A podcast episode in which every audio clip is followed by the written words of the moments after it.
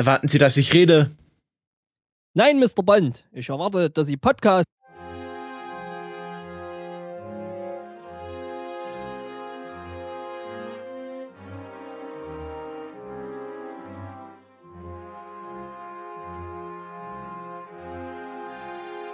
Kulturpessimisten Folge 26. Ich begrüße den Erik. Hallo Erik. Hallo. Und auch wieder mit dabei ist der Stefan. Hallo Stefan. Hallo. Und ja, wir haben heute wieder eine schöne Folge für euch vorbereitet mit einem Klassiker der Filmgeschichte.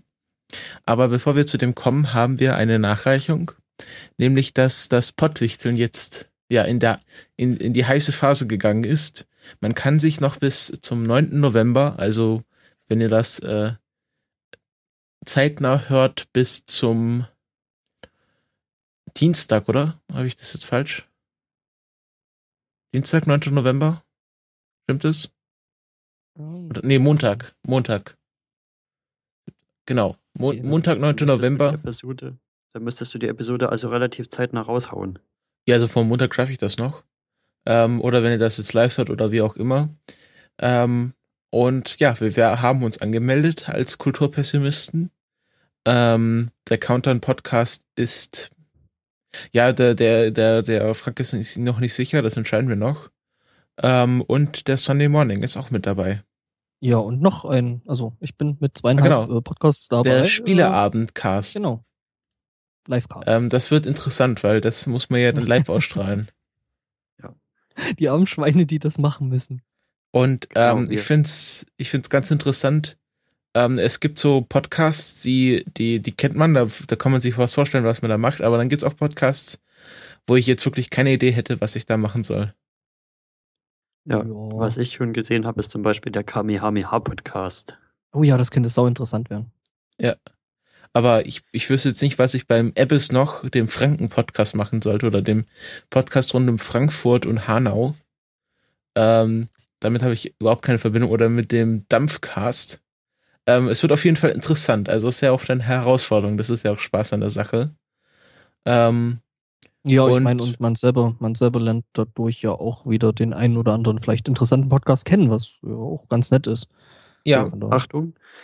Wir haben uns schon angemeldet und ihr könnt das auch tun, aber da müsst ihr euch beeilen.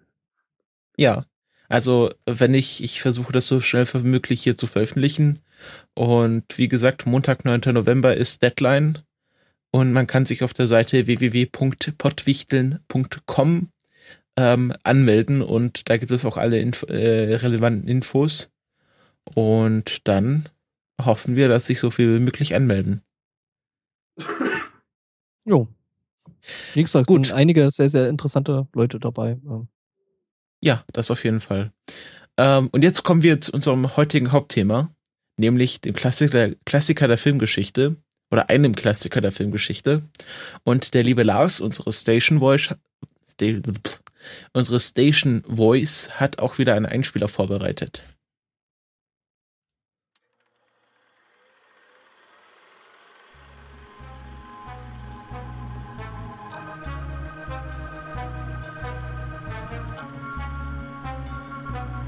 Die Kulturpessimisten präsentieren Klassiker der Filmgeschichte. Diesmal Goldfinger. Ja, wir haben uns einem Bond-Film gewidmet, weil ja diesen Monat auch der neue Bond-Film Spectre anläuft, den wir in der nächsten Folge besprechen wollen. Und ja, deswegen wenden wir uns dieses Mal einem wohl der bekanntesten James Bond zu, nämlich Goldfinger aus dem Jahre 1994 war es. 64. ja, genau, 64. Wollt, ja, das habe ich so gemeint. Du hast so gut aufgepasst. Das war ein Test. Ja, du hast, du hast bloß die Zahl auszusehen verdreht. Genau. Ähm, es ist, glaube ich, der dritte James Bond-Film. Ja, der dritte. Genau. Also ich würde den Film ja schon als eigentlich den James Bond-Film, glaube ich, bezeichnen. Ja, also auf jeden Fall einer der, der präg, also prägnantesten und wahrscheinlich stilvorgebenden James Bond-Filme mit äh, Sean Connery als James Bond. Ähm, und ja, wir haben den ja. alle gesehen, oder? Wahrscheinlich schon, ja. bevor wir uns entschieden haben, den, den, äh, den hier zu besprechen, weil das ist so ein Film, um den man schlecht herumkommt, wenn man Nö, sich also nur. Ich hatte ihn davor tatsächlich noch nicht gesehen. Erst jetzt nach ich der nicht? Entscheidung. Also ich, äh, ja, also ich habe den Film schon echt lange, bevor wir uns kannten, noch bevor ich äh, podcastete, äh, gesehen. Mhm. Also ist schon eine ganze Ecke her. Ich glaube, ich habe den mit, mit zehn nee. oder elf oder so das erste Mal gesehen. So von Classic Bonds habe ich bisher noch nicht so viele gesehen. Ich habe mal Dr. No gesehen und viele Brosnan und dann mal ein, den einen oder anderen in der Nacht, der mal auf, auf der ARD kam, aber nicht wirklich so konsequent. Wobei Brosnan ja jetzt auch nicht unbedingt so der Classic Bond ist. Also, ne? also Classic Bond, das ist dann mehr so Roger Moore, Sean Connery und äh, Co. Also von daher. George Lazenby. George Lazenby, der eine. Ähm, ja. Ja. Du wolltest, ähm, du wolltest was sagen? Ja, ich habe, also man, ich, ich, man hat ja, also ich glaube, jeder hat so seine Bond-Phase, wenn man so aufwächst. Ich glaube, das gehört zum äh, Aufwachsen mit dazu. Und ähm, als ich in der 11., 10. Klasse war, war gerade das 50 Jahre Jubiläum, 50 Jahre Bond. Und ähm, nee, es war, müsste letztes Jahr gewesen sein. Auf jeden Fall gab es da gerade so eine Sonderedition, das hat sich ein Mitschüler von mir gekauft und dann hatte ich halt ähm, einmal die komplette James Bond Box zur Hand und äh, in dem Zuge habe ich dann auch äh, Goldfinger gesehen. Und ähm, ja, also für mich einer der wichtigsten Bond-Filme. Ähm, natürlich prägend durch Gerd Fröber, einem deutschen und dazu noch sächsischen Schauspieler, der ähm, statt Orson Welles genommen wurde, ähm, weil Orson Welles einfach zu teuer war. Also man wollte da Geld sparen und hat sich äh, gegen Orson Welles und für Gerd Fröber entschieden, was im Nachhinein als äh, ja nicht so wirksam herausgestellt hat, weil Gerd Fröbe wollte dann 10% Einnahmenbeteiligung haben und war schlussendlich dann doch teurer als Orson Welles. Ja, weil das Ding halt völlig durch die Decke ging, ne? Also, ja, ähm, ja also Ist, weil du ja sagtest, ähm, Gerd Fröbe ähm, halt in Oberplanitz geboren, was zu Zwickau gehört mittlerweile. Und ja, ähm, ich glaube, er hat sich auch in der deutschen Synchro, äh, glaube ich, selber synchronisiert. Wenn mich nicht ja, alles täuscht. Äh, er wurde halt in der, im, englischen Film nachsynchronisiert von einem Michael Collins. Weiß ich, Wobei der das recht, recht gut gemacht hat. Also, ähm, ja. Der Michael Collins, aber ähm, halt in der, im, Original, also beziehungsweise in der, in der, ähm, ja, in der deutschen Version von dem Ganzen äh, kommt das schon hier und da so ein bisschen durch, dass er da eben schon ähm, aus der Ecke kommt und äh, hier und da hört man es halt. Ähm, Aber eigentlich geht der Film ja mit was anderem sehr, sehr Großartigem los, nämlich ähm, dem Soundtrack von, äh, gesungen von Shirley Bassey. Ja, und zwar live auf den, auf das Intro. Also äh, sie haben ähm, den, äh, die, die, die Szenen aus dem Film und aus den zwei davorgehenden Filmen waren das so gemischte Szenen. Und die hatte man auf den Körper von ähm, Gold angemalten Frauen. Genau, die, die tritt im Film nochmal kurz auf als Dinky. Ähm, und äh, Charlie Bessie hat live auf, auf quasi auf diese Szene drauf gesungen und ähm, musste dann auch am Schluss den Ton so lange halten, weil das halt so lange, die, die Szene so lange ging. Und wäre beinahe umgekippt, weil äh, der Abschluss so lange gedauert hat und das Lied einfach schon zu Ende war und sie dann einfach den Abschlusston halten musste. Mhm. Ähm, ja, also Tolles diese, Lied, ja. ja, dieser, dieser Eingangssong ist wahrscheinlich der beste James Bond Song. Ähm, der, also ich, ich sag mal so, gegen den aktuellen Song ja. ist der halt meilenweit durch die Decke. Den Aber ich würde sogar, ich würde sogar so weit gehen zu behaupten, obwohl ich jetzt nicht alle Bond-Lieder kenne, dass der aktuelle der schlechteste Bond-Song ist. Das kann man auf jeden das Fall äh, schon mal sagen, dass er ziemlich weit unten rangiert. Ähm, aber ich würde mal kurz Wobei gerne die Handlung zusammenfassen, bevor wir über den Film reden, wie immer. Okay. Also, äh, wir sollten ja eigentlich schon alle gesehen haben, aber wir machen das ja gerne. Ähm, die Handlung äh, dreht sich um Auric Goldfinger, der ähm, Gold schmuggelt oder von, vom MI5 und von der CIA verdächtigt wird, Gold zu schmuggeln. Und ähm, ja, James Bond soll sich mit Goldfinger befreunden sozusagen, sich in seine Organisation irgendwie einschmeicheln und herausfinden, was er vorhat. Und ähm, ja, er wird dann gefangen genommen, weil Goldfinger ihn sofort durchschaut.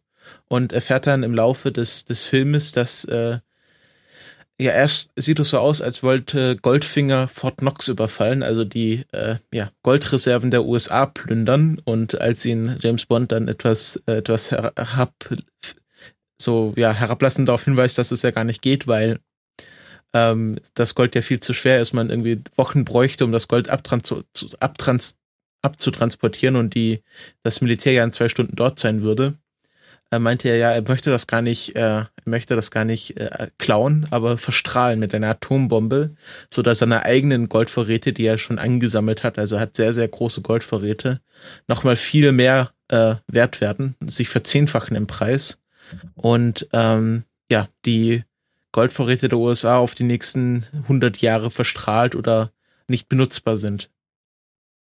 Und natürlich äh, verhindert er das. Er schmeichelt sich mit Pussy Galore äh, ein, ja, verführt sie sozusagen. Ähm, und Pussy Galore hat einen fliegenden Zirkus und die sollen dann Nervengas versprühen, um die ganze ja, Mannschaft von, von Ox zu töten. Und sie schaffen es dann, dass, dass sie dann das Nervengas gegen einfach ein, ja, gegen einfach, glaube ich, ja, einfach nur Wasser austauscht, so dass die Soldaten spielen, dass sie betäubt sind und äh, Goldfinger erst dort eindringt und dann wachen sie alle wieder auf ganz schnell und wollen ihn gefangen nehmen. Und dann gibt es so einen Endkampf mit äh, dem Handlanger von Goldfinger Oddjob. Äh, und ähm, sie schaffen es dann, die Bombe zu stoppen, als sie bei sieben Sekunden ist, sodass er auf dem Zähler dann 007 steht. Nochmal ein kleiner visueller Gag. Und dann am Schluss ähm, gibt es dann noch mal einen kurzen Kampf, weil Goldfinger es geschafft hat zu fliehen und in der Maschine auftaucht, mit der äh, James Bond nach Washington fliegen soll, weil er ein Essen mit dem Präsidenten hat. Und es gibt einen Kampf und äh, Goldfinger schießt und äh, ja schießt ein Fenster aus dem Flugzeug raus und wird dann rausgesogen und äh, Pussy Galore und Gold, äh, James Bond schaffen es dann das Flugzeug also aus dem Flugzeug zu springen per Fallschirm, landen irgendwo im Wald und ja der Rest haben, Geschichte. Haben, herzeln sich. Äh, ja, das mit dem Herzeln ist ja so, sowieso in dem Film so ein bisschen seltsam. Also es mutet, glaube ich, für heutige Augen schon ein bisschen seltsam an, mhm. weil kommt halt Mr. Bond äh, und braucht eigentlich bloß ein bisschen treu doof gucken und schon springen ihm die Frauen an den Hals. Ja. Ich glaube, da kommen wir noch zu, zu so einer gewissen yeah. Kritik dann. Ja, das ist keine Kritik, das ist. Ähm, also es ist, es ist erschreckend, wie offensichtlich sexistisch dieser Film ist. Also ah, heute muss, also heute muss man ja, also heute ist es ja eher so, es ist so latent, also so unter, unterschwellig sexistisch, also wenn dann äh, der Bechteltest und solche Sachen. Aber dort gerade diese Szene am Pool in Miami, wo er dann zu Dinky sagt, jetzt geh mal hier weg, jetzt müssen die Männer sprechen und haut ihr dann noch auf den Hintern. Also es war so offensichtlich äh, einfach 60er Jahre Chauvinismus, äh, dass es schon fast irgendwie lustig war. Also es ist schon fast wieder komisch. Also mich hat es schon sehr gestört. Also stellenweise. Das hat mit einem modernen Frauenbild wirklich nichts zu tun zum, zum Teil. Kann man, Und auch gerade die Szene, wenn wir das Fass jetzt schon mal aufmachen wollen, am Anfang direkt, gerade die Szene dann mit Pussy Galore dort in der, in der Scheune, die fand ich ja mehr als fragwürdig. Ja. Aber ich meine, sie dreht sich weg die ganze Zeit. Man könnte da wahrscheinlich schon von Vergewaltigung sprechen. Ja, Frage ist, äh, kann man den, also logisch, also heutzutage ginge das überhaupt nicht. Kann man den Maßstab wirklich äh, bei einem Film von 1964 anlegen? Hm, man kann es auf jeden Fall äh, ja diskutieren. Also diskutieren beziehungsweise es ist, es ist, ja. es ist klar, dass das ein Film aus aus der Mitte der 60er Jahre ist und ähm, dass es wahrscheinlich dort einfach nicht anders gedacht wurde, aber es ist trotz nichtsdestotrotz, also deswegen darf man den Film oder sollte man den Film nicht freisprechen und sagen, ja, es ist jetzt, weil es, weil es ein alter Film ist, äh, muss man das jetzt ignorieren. Also ich finde schon, dass man das diskutieren oder wenigstens erwähnen sollte, wenn man über den Film spricht. Auch wenn, wenn einem klar ist, dass das natürlich äh, nicht bösartig war, sondern einfach äh, eine Sache der Zeit. Aber nichtsdestotrotz sollte man es erwähnen oder drüber diskutieren. Ich glaube, eine ähnliche Diskussion hatten wir, glaube ich, bei Casablanca, oder? Ja, bei Casablanca habe ich ja die Meinung vertreten noch. Also, dass, dass, dass, dass, dass man das ja auch ein bisschen in der Zeit sehen muss. Aber bei Casablanca war das halt auch nochmal auf einem, ich finde, flacheren Level. Also da war es jetzt nicht so explizit wie jetzt hier in dem Film. Man wollte da hat halt man zwar schon, da hat man zwar schon eine Rollenverteilung gesehen und dass die weiblichen Rollen etwas weniger, etwas weniger wichtig waren oder wie man sagen will, aber es war jetzt nichts drin, wo man sagt, oh, das, das grenzt ja schon an Vergewaltigung oder sowas. Man, man wollte aber den Bond wirklich als den Gentleman und auch als den Kerl aufziehen. Also das, das sollte der Alpha-Mann sein, schlechthin. Und man, man sieht es auch, also wie er, wie er sich kleidet, wie er seine Garderobe, das war halt das, das ein, einmal eins des Gentleman-Seins. Und dazu gehört halt auch, dass man mit Frauen auf eine gewisse Weise umspringt. Also, dass man die so ein bisschen herablassend behandelt, weil man ist ja der, der, der Stecher, man ist ja der Super-Typ. Und, ähm, das gehört für mich interessanterweise überhaupt nicht so zum, ja, zum Gentleman dich, an sich dazu. Gentleman ist vielleicht, also der, einfach der ein, ein, Macho. Das ist einfach ein Macho und das war. Okay, Macho, ja. Macho das war halt, glaube ich, auch besser. Ja, also Gentleman würde ich einfach sagen, ist diese andere Seite. Also wie er sich kleidet, wie er, dass er halt immer ein, immer ganz, ganz glatt rasiert ist, dass man, dass er immer so eine passende Garderobe hat. Das ist halt diese Gentleman-Seite und dann diese Macho-Seite, wie er halt mit den Frauen umspringt. Und ähm, das, das war einfach, ähm, ja, man, bei, bei Casablanca wollte man halt die Figuren nicht so aufzingen. Da ging es halt um andere Sachen. Aber James Bond sollte halt der, der Mann schlechthin sein, also der, der, der Prototyp eines Mannes, wie man es sich in einen, äh, also wie sich die Produzenten dieses Filmes, muss man ja dazu sagen, äh, einen, einen prototypischen Mann vorgestellt haben und auch ein Superspion. Also das gehört, sollte ja auch zu diesem Bild von James Bond gehören, dass er halt wirklich überall eine Frau hat und immer mit allem und jedem Techtelmechtel anfängt. Das sollte ja auch einfach dazugehören. Ja. ja. Also ja, es gehört, glaube ich, zu dem Bild James Bond einfach auch ein Stück weit dazu. Ich meine, gut, im moderneren Bond-Film ist es, glaube ich, ein bisschen anders. Das, da hat sich einfach auch ähm, das ganze Ding einfach an den Zeitgeist angepasst. Äh, ja, logischerweise. Das ist ja, aber man muss ja auch da sagen, dieses Frauenbild hat sich ja jetzt wirklich nicht, also nicht groß geändert. Also es hat sich schon, es ist nicht mal so offensichtlich, aber es ist ja nicht schon nicht so, dass es heute perfekt wäre. Also ich will ja nicht sagen, dass die heutigen Bond-Filme ein gesundes Frauenbild propagieren. Also so von den ganz neuen Bond-Filmen ähm, habe ich ja noch nichts gesehen. Ähm, habe ich mir jetzt vorgenommen, noch äh, das eventuell irgendwie vor Spectre noch nachzuholen. Mal schauen, ob ich das noch schaffe. Ähm, also von daher kann ich da jetzt von den modernen Bond-Filmen überhaupt nicht ausgehen. Ich kenne halt wirklich die alten, eben Roger Moore, Jean Connery und Co. Ähm, von daher, ja. Ich würde da schon eher die These vertreten, dass, dass der Craig Bond halt etwas anders ausgelegt ist.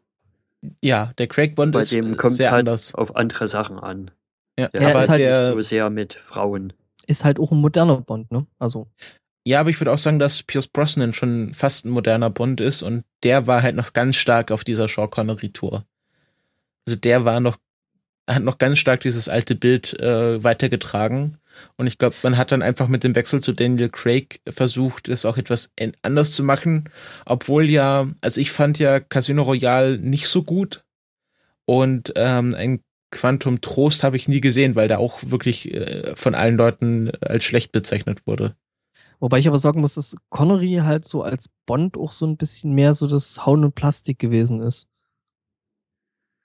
Hm. Also irgendwie so mehr so Räuberpistole mäßig und, und weiß ich nicht. Also ich finde Connery sich in den ersten drei Filmen auch ziemlich erstmal noch in die Rolle entwickelt. Also ja. bei Dr. No ist es ja noch nicht wirklich so der Bond, den, den wir dann später kennen. Dann ist es eigentlich eher noch so ein normaler Agentenfilm quasi und, und die Tropes kommen erst später dazu.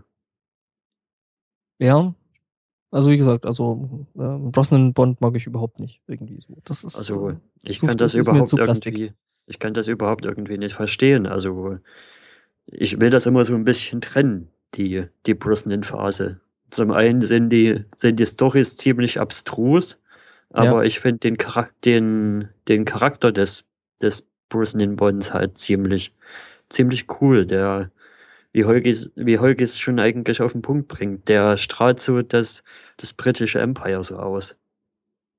Es ist halt wie beim, wie beim Doktor. Der erste, den ersten ja. vergisst man nie. Und Pierce Brosnan war halt mein erster James Bond. Ja, gut, äh, ich war dann halt mit den Älteren dann vorher schon. Und irgendwie so, weiß ich nicht, äh, die, die Brosnan-Bonds haben halt für mich so ein bisschen den, den, den, ja, so dieses 90er Jahre Action-Kino irgendwie, was ich teilweise halt nicht so richtig gut finde. Gerade halt bei einem Bond. Hm. Aber es ist wie immer eine Geschmackssache, also von daher äh, glaube ich. Aber auf der anderen Seite finde ich es auch interessant, wie sich die der erste und der aktuelle Bond noch so entgegenüberstehen. Der Daniel Craig Bond ist ja eher aktuell noch so in Haut drauf und, und der, der John Connery Bond ist ja eher gewitzt und charmant und zum Teil auch etwas sarkastisch. Das finde ich schon cool, wie, wie die beiden quasi komplett so ein bisschen ein anderes Spektrum bedienen. Aber war, nee, Sean Connery war doch nicht der erste Bond. Doch. Echt? Ja, Dr. Ja, klar war John Connery der erste Bond. Ah. Sean Connery, dann hatte er, er hat dann Thunderball gemacht, dann war kurz George Lazenby dabei, dann fanden ihn alle scheiße und dann hat oh. er nochmal ähm, Diamonds of Forever gemacht. Und dann gibt's da noch einen Bond mit ihm, der aber offiziell genau, es nicht gibt, in die Reihe. Äh, Never Say Never Again von 1983.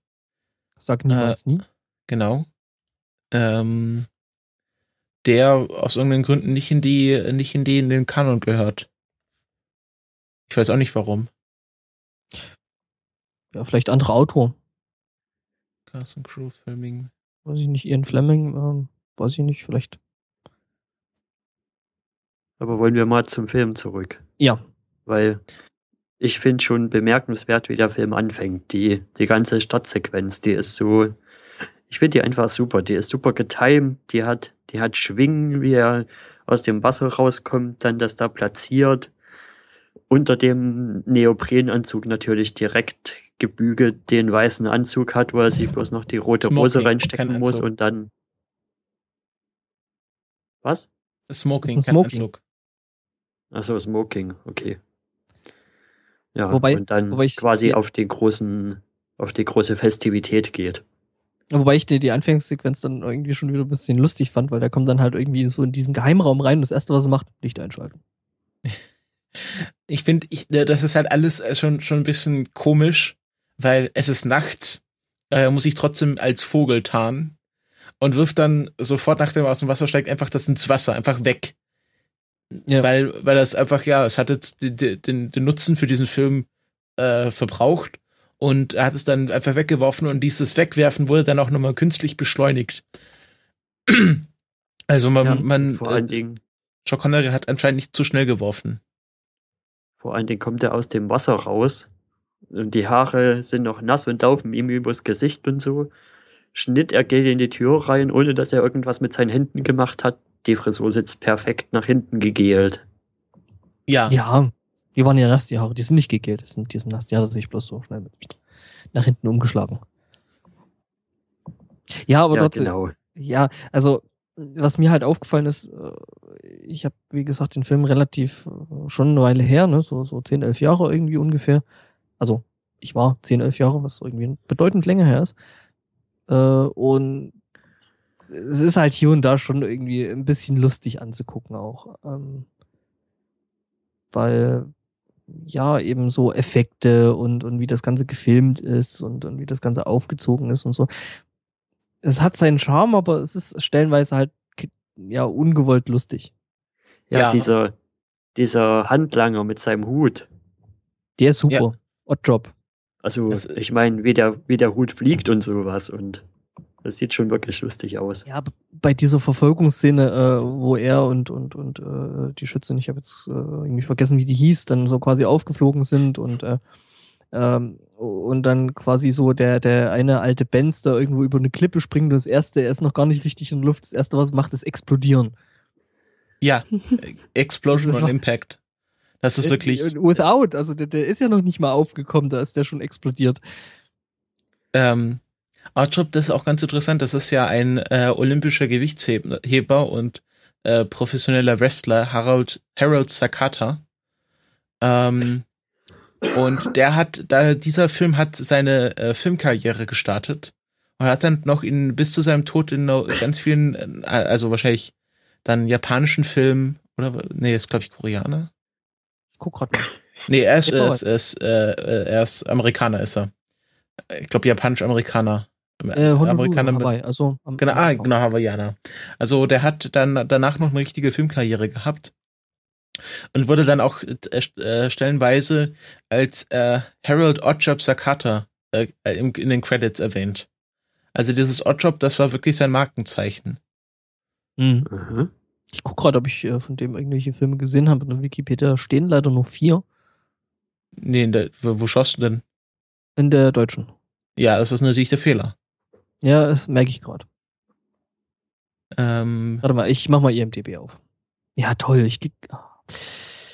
The Happy Ach, Hookers Goes to Washington. Mhm. Nee, ich, wie gesagt, ich guck mal, ob ich da irgendwie was äh, von ihm kenne. Ist er doch schon gestorben? Er ist 1982 gestorben. Ja, es sind sowieso ziemlich viele Figuren äh, aus dem Film, die, glaube ich, schon lange nicht mehr unter uns weilen. Ja, bis halt, äh, Gerd Fröbe lebt er noch? Nee, der ist 88 gestorben. Genau, aber Sean Connery lebt noch und Honor Blackman auch noch. Ähm, was bei Honor Blackman, also Pussy Galore, interessant ist, die ist das einzige Bond-Girl bisher, die schon vor ihrem Auftritt als Bond-Girl eine richtige Filmkarriere hatte. Die war nämlich ähm, Kathy Gale in The Avengers von 1962 bis 64, also dieser äh, britischen Spion Spionageserie. Und ähm, ja, hat auch zuerst die Rolle abgelehnt, weil sie gerade für Avengers gedreht hat. Und musste dann auch zweimal gefragt werden. Oh, krass, also der, der, der, der äh, Harold Sakata, der hat sogar in einem Spider-Man-Film mitgespielt. In welchem? 1978. Ach so. Okay. Der Spinnenmensch. TV-Serie. Der Spinnenmensch. Der Pussy Galore-Rolle stehe ich auch wirklich sehr ambivalent gegenüber. Also eigentlich will ich, dass sie mir gefällt. Also, weil sie ist ja quasi das Gegenbeispiel in dem Film. Und das ist wahrscheinlich auch so ein bisschen das Problem, dass sie dass sie so ein bisschen die quotenstarke Frau ist quasi. Weil sie hat ja, sie hat ja nun mal eine ganze Fliegerstaffel unter sich und ist ja auch recht tough und posch und aber trotzdem irgendwas, dass sie sich dann so von diesem Bond dann doch hinreißen lässt, das ist alles ein bisschen komisch. Ja, er ist halt James Bond, ne? Das ist äh, ja eben, wie vorhin schon gesagt, irgendwie Absicht. Also der Schreiber und vom Drehbuch. Ja, ja. Ähm, also sie sollte ja auch ursprünglich, ursprünglich lesbisch sein und ähm, natürlich dann dem Charme von James Bond erliegen. Aber ich glaube, das haben sie dann sogar rausgelassen. Und ähm, sie war dann halt nur etwas widerborstig und äh, James Bond musste dann halt anstatt einmal musste es dann mehrfach versuchen, sie zu verführen. Und das war wahrscheinlich schon das, das, das, das äh, experimentellste, was sie in dem Film mit Frauen gemacht haben. Ja, äh, Genau, selbst James Bond äh, braucht da mehrere Anläufe. Ähm, oh, hat, äh, ich, ich sehe gerade, äh, die hat vorher auch schon einen Schirmscham und Melone, was ja auch so ein. Ach, so, ach das ist die ah, The Avengers. Das ist. Ah, ich sehe es gerade. Ich sehe es gerade. Ich genau. wusste nicht, dass das The Avengers heißt. The halt Avengers halt Schirmscham. auf Deutsch Schirmscham und Melone. Genau. Mhm. Ähm, was soll ich sagen? Achso, äh, das ist der einzige Sean Connery-Film, wo Blofeld äh, und die Organisa Organisation Spectral nicht der Gegenspieler von äh, James Bond ist. Aber man sieht in der Kartenspielszene, äh, dass, äh, äh, dass äh, Goldfinger einen Spectral-Ring mit diesem Octopus trägt. Aber es ist der einzige Film, wo Blofeld nicht gegen Sean Connery antritt. Oh. Aber bei Dr. No ist doch Blofeld auch nicht dabei. das kann sein, das stand halt so in der Wikipedia. Ich glaube, Blofeld taucht erst später auf. Siehst du, du sollst dich doch nicht immer auf die allwissende Müllhalter verlassen. Na, dafür haben wir ja den Erik. Ähm, ja, okay, das, das kann sein. Oder, oder vielleicht, vielleicht zählt man halt den Dr. No als, als ersten Film nicht dazu. Auf jeden Fall, ähm, danach ist halt bei vom Russia with Love, ist er da auch dabei? Jetzt schaue ich gerade mal nach, jetzt bin ich unsicher. Da wird er eingeführt, glaube ich. Bei von Russia with Love wird Spectre zumindest genau. eingeführt, glaube ich.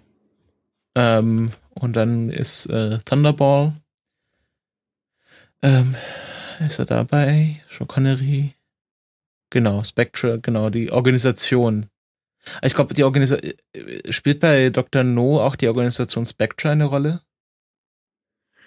Äh, da könnte ich mir, kann ich mich jetzt nicht mehr dran erinnern. Ähm, ich glaube aber eher nicht. Genau. Ähm, ja, hier steht Dok Mr. Jones ist ein Teil von Spectre. Also bei, bei Dr. No spielt auf jeden Fall Spectre eine Rolle. Und Blofeld ist ja der Chef von, von Spectre. Ähm, ist, ja, also das wird ja wahrscheinlich auch in, in 2015 eine Rolle spielen. Blofeld in, im Film Spectre. Und darauf Vermutlich, ja. Ja, es ist natürlich so, ah, ist jetzt Christoph Waltz Blofeld oder nicht, aber ist natürlich allen klar, dass er Blofeld ist. Ja, da gab es jetzt gestern beim, beim Kino Plus eine, eine schon sehr absurde Diskussion, ob das denn jetzt ein Spoiler wäre oder nicht. Also es ist natürlich ein Spoiler, weil sie es nicht explizit sagen und auch so ein bisschen geheim halten wollen. Aber es ist, eigentlich eigentlich offensichtlich, dass, dass äh, also wenn man Christoph Walz für diese Rolle nimmt, ähm, dann ist es eigentlich klar. Es sollte soll Blofeld auch ein Deutscher sein? Ich glaube schon. Weil der hat doch auch so einen so einen deutschen Akzent. Würde ja natürlich auch so, so, so generell in das äh, Ian Fleming äh, Zeitbild irgendwie so ein bisschen äh, passen, ne? Also, genau, der, heißt Deutsche, Ernest Stavro Blofeld. Ähm, wo wir in der Roman. Ah ne, er soll Russe sein. Also in den Romanen ist er Russe. Ähm, und in den Filmen hat er halt diese Organisation Spectre. In, äh, in Deutsch heißt sie GOFTA. Geheimorganisation ja, für Terror, Erpressung und Rache. Äh, Übrigens, ein, Liebes, Lieb, Liebesgrüße aus Moskau heißt sein Phantom. Genau. Ähm, bei Casino Royale, die Kinoparodie heißt, ähm, heißt sie Smersch. Ähm, dort spielt nämlich äh, Orson Welles Blofeld. 1967. Ähm, ja, und dann. Ach, jetzt im, im Artikel über in Artikel über Blofeld wird sie übrigens schon gespoilert. Echt? Ja. Ja, stimmt. Christoph Walz. Hm? Genau. Ähm, und äh, was mir halt noch bisher noch nie aufgefallen ist, dass das halt alles Mitglieder vom, von Spectre sein soll. Weil ähm, hier der Morgen stirbt nie. Ähm, ah nee, Liste der Bond ah, nee, das ist was anderes. Liste der Darsteller der Bond-Gegenspieler. Also ist noch gar nicht bestätigt, aber ist natürlich offensichtlich. Also er ist, äh, er gehört auf jeden Fall zu Spectre. Ja. Ähm, und es war, es ist halt, es ist, es ist halt so eine übergreifende Geschichte, natürlich auch wegen, ähm, wegen den Romanen, wo das wahrscheinlich noch etwas deutlicher ausgespielt wird, aber äh, dies, dieses Ring finde ich ganz interessant, dass es halt nie erwähnt wird, dass, dass ähm, Goldfinger zu Spectre gehört, aber er halt diesen Ring trägt. Kann aber auch sein, dass er den Ring einfach bloß so trägt, weil er halt Gold ist und er irgendwie rangekommen ist und das schon wahrscheinlich durch das Symbol eine etwas stärkere Bedeutung hat. Ja. Ja, wobei ich es äh, lustig finde, dass mir, äh, also was heißt den Film verdorben, aber so ähm, Austin Powers das schon irgendwie alles ein bisschen äh, ja einen anderen Anstrich gegeben hat. Ja. Also der Goldständer. Ja. Was ja da ähm, die eindeutige Persiflage dann drauf gewesen wo ist. Wo wir gerade bei Gold sind, ähm, es ist auch so, dass Goldfinger immer etwas Goldenes in dem Film trägt. Und äh, das ja. eine Mal, wo er nichts Goldenes trägt, nämlich als er sich als US-Colonel verkleidet, hat er eine golden, hat er einen goldenen Re Revolver. Genau. Also ähm, dieses Goldthema wird schon sehr ausge ausgespielt, auch weil er heißt Aurig mit Vornamen, also äh, AU. Genau, und sein Auto hat auch das Kennzeichen AU1. Und ähm, ja, ich glaube, das würde man heute nicht mehr so offensichtlich machen. Auch, ja, auch also. dieses ähm, 60er Jahre, als sie auf dem auf dem Golfplatz sind und er dann den den Ball austauscht und dann sieht man, wie er es austauscht und dann redet er nochmal mit seinem Caddy drüber, also dass man ähm, Exposition gezeigt und e Exposition nochmal erklärt, damit auch noch der Letztes versteht. Das war auch anscheinend so ein 60er-Jahre-Ding. Oder ist ja heute immer ja. noch so, aber damals war es halt noch nicht so verpönt. Ja, der Caddy, der war sowieso so ein Ding für sich. Der war lustig. Ähm, das In ist auch. diesem ja? Film ist es halt dann auch wieder das noch mit vorgekommen mit dem Gold, was wir schon mal vor zwei Folgen, glaube ich, hatten, mit den, ja, ja, komplett in Gold gekleidet, mit Gold bemalt und dann ist sie gestorben, weil die Hautatmung weg war. Ja, ich könnte mir vielleicht sogar vorstellen, dass äh, das Ding, also, also entweder der, der, der Ian Fleming Roman, beziehungsweise eben der Film, wirklich Quelle äh, dieser Urban Legend ist. Das hatten wir, glaube ich, bei den Mythbusters. Ja, Welch, genau. Ach so, ja, genau. Das, dieses, äh, von wegen Hautatmung, Hautatmung und äh, wenn du, wenn du die, äh, dich komplett quasi ähm, so einpinselst, dass deine Haut nicht mehr atmen kann, dass du dann halt erstickst. Und das ist halt Quatsch, nachgewiesenerweise. Ja, wenn man mit einer, einer kaputten Lunge, also quasi nur noch einer halben Lunge überleben kann, wieso sollte man dann mit dem ein Promille, was die Hautatmung ausmacht, wenn das wegfällt, wieso sollte man da nicht zurechtkommen? Ja, ja, also das ist halt Quatsch. Ja, aber ähm, ich, ich könnte mir tatsächlich, tatsächlich vorstellen, dass das wirklich irgendwie da so äh, der Grundstock für die Legende ist. Ja. Äh, Goldfinger ist auch der erste Film, wo Q auftaucht. Oder der Q-Branch. Ähm, und dort wird er, also der erste Q war Desmond Lelowin. Ich weiß nicht, wie man diesen Level. Livelin. Livelin. Livelin. Spricht man das so aus? Dieses Doppel-L. Habe ich immer Probleme mit. Und ähm, ja, wird dann äh, nachher noch dann wahrscheinlich für uns etwas bekannter von John Cleese übernommen, äh, äh, seines Zeichens Mitglied von Monty Python. Äh, und jetzt äh, ganz neu spielt ihn ja so ein Jungspund, nämlich Ben Wishaw in äh, Skyfall und Spectral.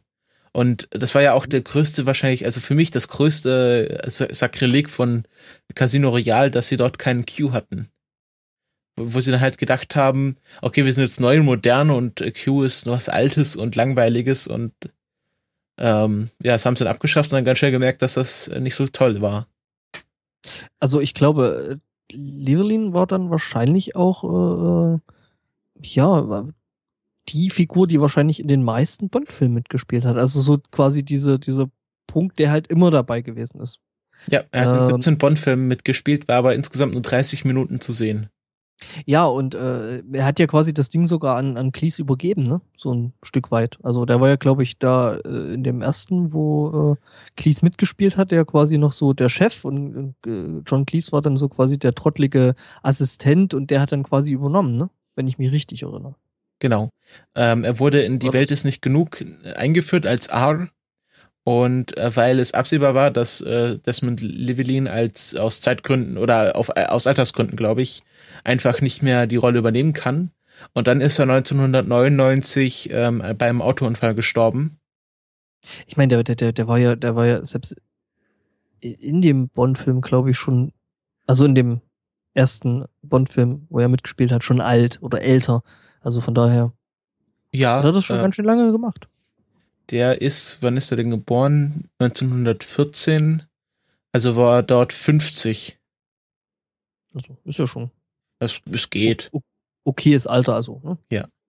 Ähm, ja, und dann, äh, als er dann 1999 beim Autounfall gestorben ist, hat dann äh, John Cleese äh, die Rolle äh, des Q komplett übernommen in äh, Diana Another Day.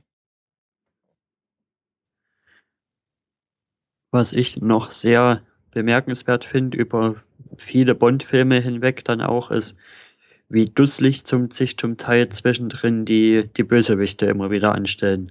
Auch hier bei Goldfinger ist es mir wieder aufgefallen. Zum einen, warum knallen die den Bond nicht einfach mal ab? Immer auf irgendein Instrument legen, was aber extrem lange dauert, ihn zu töten und dann kann er sich noch irgendwie rauswinden und rausreden und ja und Vorher haben sie ihm aber erstmal noch ihren kompletten Plan erklärt. Ja. Warte kurz. Ja, das ist halt kurz. schon so. Erwarten Sie von mir, dass ich rede? Nein, Mr. Bond. Ich erwarte von Ihnen, dass Sie sterben. Ja. Das ist, ja, halt, das ist halt schon eine coole Tötungsmaschine ist mit diesem Laser und dann in die Hälfte schneiden, aber der bewegt sich so extrem langsam und dann, dann die gesamte Prämisse, wo er dann sagt, Sie haben recht, Mr. Bond. Lebend nützen Sie mir mehr. Und dann macht er ihnen eigentlich bloß Probleme. Wieso, wieso sagt er sowas? Wieso kommt Wobei, Goldfinger ja, überhaupt auf den Entschluss? Ja, das ist halt der Größenwahn, ne? Aber der hat ja der, in dem Dialog vorher so gemeint, so von wegen so, ja, äh, 000 bis 006 und jetzt ist halt 007 da und wenn der halt weg ist, dann kommt halt 008, aber der ist auch kein Problem. Ähm, das wurde ja schon in dem Dialog so ein bisschen erklärt. Allerdings, ja, natürlich. Also, das ist halt wirklich so ein Superagenten-Trope, was sich da ja, was in so ziemlich jedem Agentenfilm irgendwie so drin sein muss, was hier und da eben dann auch so ein bisschen auf die Schippe genommen wird. Aber das ist halt wirklich schon so ein klassisches Trope. Dass äh, Superagenten eben nicht einfach weggeschossen werden, äh, sondern ja, eben äh, dann langsam und äh, irgendwie total wirr irgendwie ums Leben gekommen werden sollen äh, mit Lasern oder weißt du Teufel was. Das ist so ähnlich wie in Indiana Jones die, die, die Szene, äh, wo der Typ da halt irgendwie mit dem Schwert rumtut und da irgendwie eine halbe Stunde mit dem Ding rumfuchtelt und irgendwas tut und in die nimmt halt ganz trocken irgendwie seine Knarre raus, schießt einen Typen über den Haufen und geht weiter. Ja, das war ja aber eine Entscheidung von, ähm, ähm, wie heißt er? Gott. Wer ist der Schauspieler? Ja. Ich hab's so schlecht mit Harrison Namen. Ford? Vielleicht? Harrison Ford, genau. Ähm, der hatte an dem Tag Durchfall und hatte einfach keinen Bock, die Szene zu drehen. Und hat das einfach dann eigenhändisch ent entschieden und alle Leute fanden es dann im Nachhinein so lustig und cool, dass sie es drin gelassen haben. Aber er hatte irgendwie durch das, durch das orientalische Essen in Ägypten so Magenverstimmungen. Ja, also Harrison Ford ist da ja, was das, äh, äh, ja, was solche Sachen angeht, ja sowieso ziemlich weit vorne. Ähm, großartige sehen das ja natürlich da auch aus äh, Star Wars, äh, Star Wars, äh, Imperium schlägt zurück. Ähm, dieses, äh, ja, hier, wo Lea äh, eben zu, zu Han sagt, ja, ich liebe dich und er so, ich weiß. Und die Wut in Carrie Fishers Gesicht war nicht gespielt, weil es halt einfach so großkotzig gewesen ist. Und dann ist es halt auch im Film drin geblieben. Zurück zum Bond. Ähm, Wie gesagt, ich finde es halt trotzdem ein bisschen sehr komisch, die Pose. Dass er erst sagt, ja, lebend nützen sie mir mehr und dann, dann tut er nicht mal irgendwas, was darauf hindeutet, dass er ihm lebend mehr nützt. Er sperrt ihn eigentlich bloß noch ein und ja, irgendwie, dass er noch Nutzen aus diesem Bond zieht, sieht man ja gar nicht. Ja, also er, er versucht noch so ein bisschen äh, Felix Leitner zu täuschen, indem er damit auf der Veranda sitzt. Und ähm, ja, aber es ist, es ist halt auch, auch so die, was? Felix Leitner? Fefe? Felix Leiter. Ah, der, Entschuldigung. Sein, sein CIA-Kumpel. Ah, so, ja, Entschuldigung. Ich dachte gerade, was zum Teufel hat Fefe damit zu tun? Sorry. ich stelle mir gerade vor, wie Fefe. Fefe da, da sitzt. Hm? Ähm, soll ich jetzt, jetzt bin ich raus. Entschuldigung. Äh, das ist auch so, so ein bisschen auch diese Raiders of the Lost Ark Geschichte, dass äh, eigentlich James Bond nichts zum Fortkommen dieses Filmes beiträgt, sondern einfach nur da ist. Ähm, also bei Raiders of the Lost Ark ist halt noch mehr, dass halt eigentlich äh, eigentlich so ist, dass auch wenn äh, wenn Harrison Ford oder ähm, Indiana Jones nicht da gewesen wäre, das genauso abgelaufen wäre wie mit ihm. Und hier ist es ja eigentlich auch so, dass er das einzige, was er macht, ist äh, Pussy Galore zu verführen und alles andere ergibt sich dann irgendwie. Ja, er dreht, und er spielt äh, halt noch Golf am Anfang. Ja, genau, er spielt noch Golf, aber das ist ja, das gehört ja zur Standardausbildung.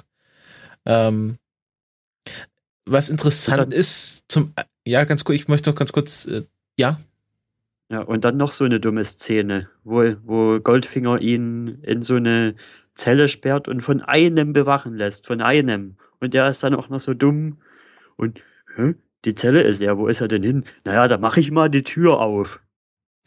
Wo wir gerade bei Golf sind, ähm, James Bond hat dann so quasi einen Goldbarren dabei, den er dann so hinwirft. Den er die ganze Zeit, ich weiß nicht wo, in der Hosentasche hat.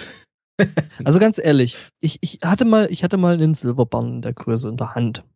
Und das ist schon echt schwer.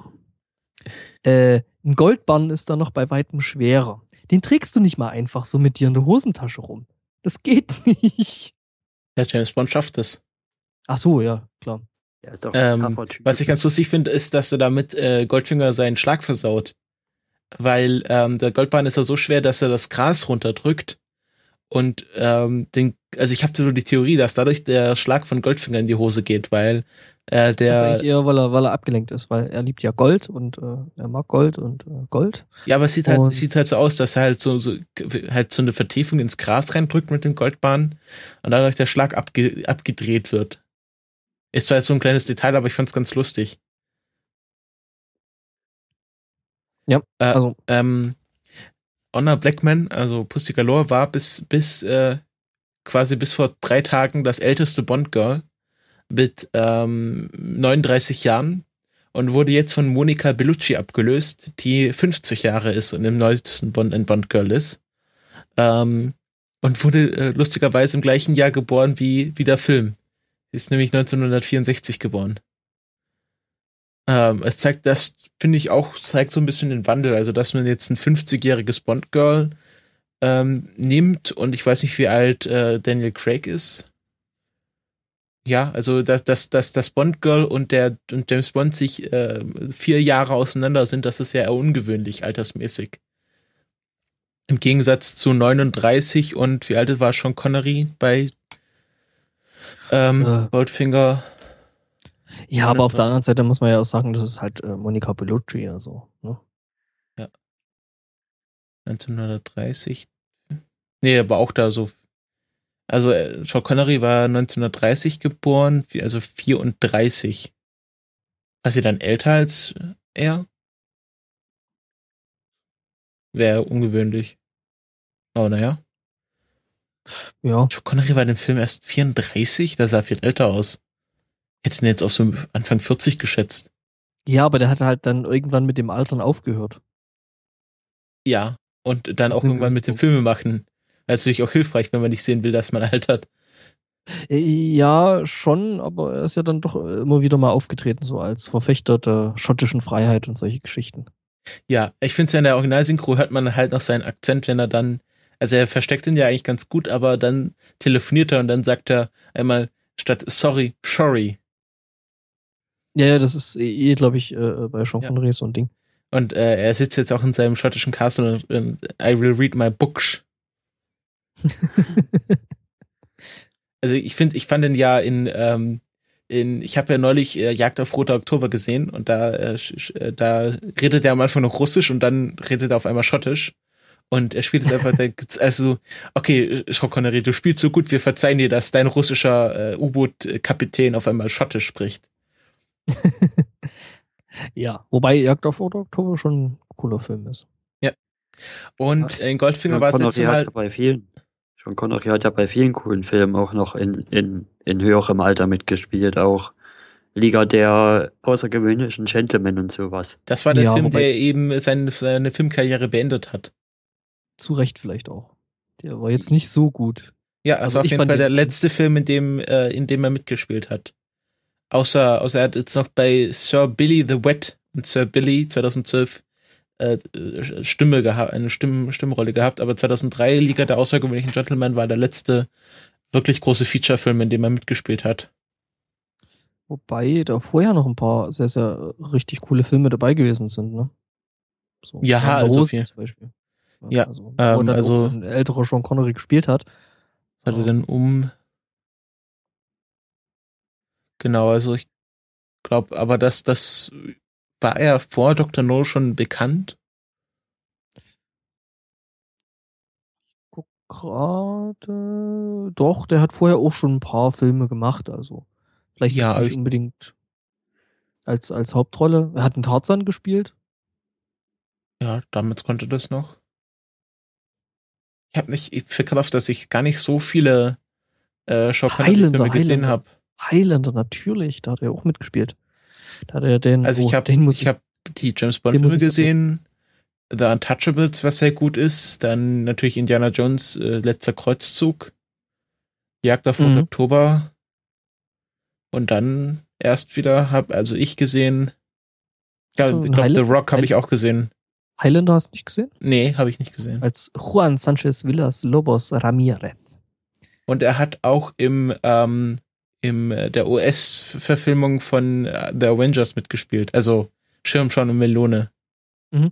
Ähm, ähm, Name der Rose ist auf jeden Fall auch ein Tipp, ist ein ziemlich cooler Film, irgendwie so ein bisschen äh, Mittelalter, ne, nicht Mittelalter. Ein Mittelalter-Krimi.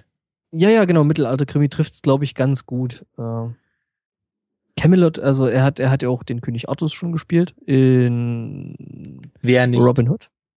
In Robin Hood. Ja. Ähm, König natürlich. Also hier der, der, der, der, der mit dem, mit dem, ja. Jetzt holt's mir Schalter raus mit Namen. Hm? Ähm, ähm, ähm, ähm, ähm, Kevin Costner. Da ah, hat er ah der, der, der, äh, hier äh, Robin Hood, König, König der Diebe. Nicht König, König Arthurs hat, da hat er den, den, den. Na, ist wurscht. Da, War bei, bei dem Robin Hood Richard Löwenherz. Ah, okay. Ähm, bei dem Robin Hood Film ist auch wieder so deutsche, deutsche Titel. Im Englischen heißt der Robin Hood Prince of Thieves und im Deutschen Robin Hood König der Diebe. Ja, der wurde halt da schnell noch äh, befördert, bevor da. Ne? Geadelt, ja. Also nochmal befördert, ja. Ja, ist ja ähm, am Ende, ne? Also dann war er halt da fertig und hat dann Deutschland direkt als König weitergemacht. Ja, genau. Ähm, Wie geht das dann aber, glaube ich, auch nicht schlecht. Was haben wir noch? Afrika. Der erste Ritter war auch ganz okay. Ja, nee, erste Ritter war, glaube ich, sogar ganz gut. Ja, also er hat, äh, Sean Connery hat schon auch das, äh, einen oder anderen Filmklassiker auf der Kappe. Ja, ja, auf jeden Fall.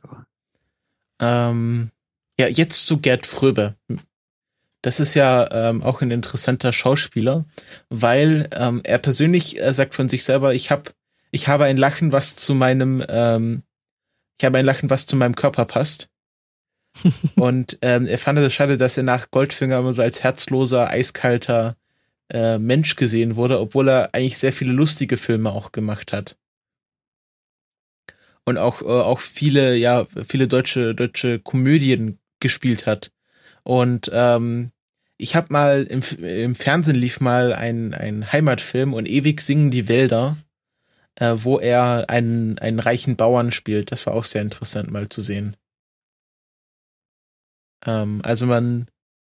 Mir ist gerade aufgefallen, wo, wo, ich, wo ich den vorher erkannte. Aus einem kleinen Vampir. Ah, okay. War so eine, mhm. so eine äh, 80er Fernsehserie. Ja, ja, genau, kenne ich, kenne ich. Ganz cool gewesen ist.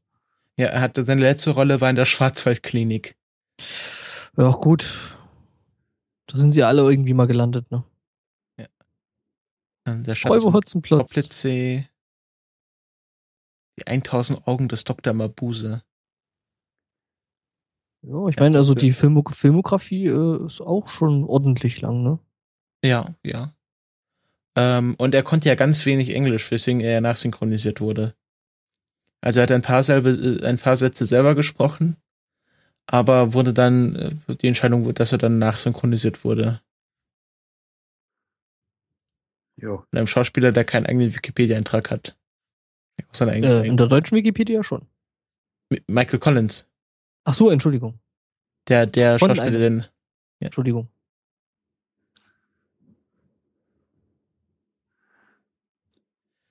Was ich ähm, im Film wieder noch bemerkenswert fand, ist der, ist der optische Eindruck. Also, das fand ich alles sehr stimmig. Das, äh, das sieht gut aus. Das ist wahrscheinlich auch so ein bisschen der Charme der 60er, der da, der da so durchkommt. Schon allein das Bond-Auto, der, der Ashton Martin, der ist, den finde ich schon sehr schick. Ja, war ja, der, der letzte Film, wo sie für ein Auto Geld bezahlen mussten. Also Aston Martin hat sich äh, etwas dagegen gesträubt, den, äh, ihr neues Auto äh, für, ähm, für den Film herzugeben. Und dann haben sie halt zähneknirschend, äh, also Geld, wirklich viel Geld für die, für die Filmrechte bezahlt. Und danach ging halt, stiegen halt die Verkäufe von diesem Aston Martin, glaube ich, an DB5 oder 7. was war das? DB7. Aston Martin DB7, das ist der legendäre Bond-Wagen. Warte kurz. Ähm, ähm Aston DB7. Ich glaube eher DB5. DB ah nee, Quatsch, der DB7 genau. war ja dann der neue, ne? DB5, genau. Aston Martin DB5. Ähm, und äh, ja, es äh, gilt auch äh, heute noch als ähm, der James Bond Auto schlechthin.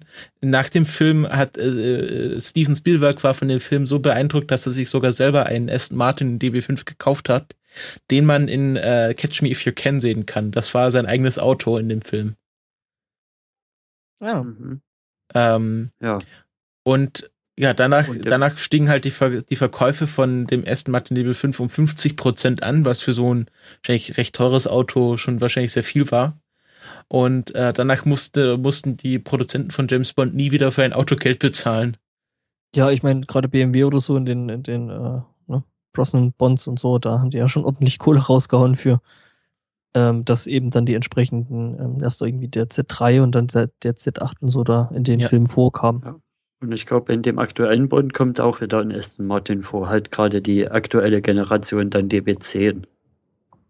Ja, also der ja. kam ja dann später, später dann eben wieder der Aston Martin, weil der halt irgendwie so richtig zu Bond gehört und ja. Das ist halt, ja, das ist halt einfach das Bond-Auto. Also, das ist schon auch so ein ikonisches Ding, was äh, eben der Film Goldfinger halt wirklich geprägt hat.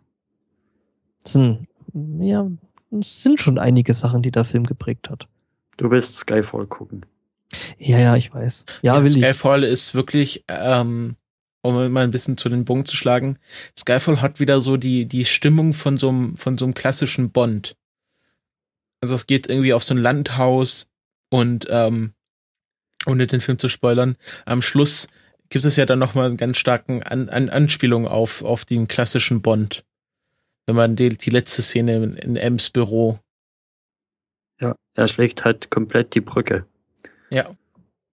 Und Wie Getian hat es gestern schon so formuliert, dass, dass der Bond sich so langsam, dass man beim Craig Bond so langsam die Entwicklung mitverfolgen könnte, wie er von dem, von dem roughen Typen, von dem russischen Mafiosi. Es wird ja quasi ja. Die, der Einstieg von Bond als 00-Agent in Casino Royale erstmal abgebildet und wie er sich dann so langsam zu dem wirklich galanten Gentleman erstmal hinentwickelt, wird ja dann gezeigt.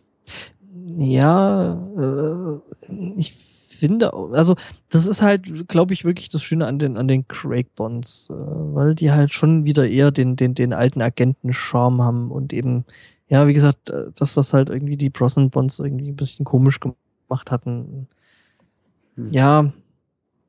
Also ja, ich, ich meine, in Bond, in Bond, der ein deutsches Auto fährt, das geht halt einfach nicht. Ja, ich glaube aber auch die, die Brosnan Bonds hatten so ein bisschen Probleme in der Zeit, in der sie gerade gespielt haben.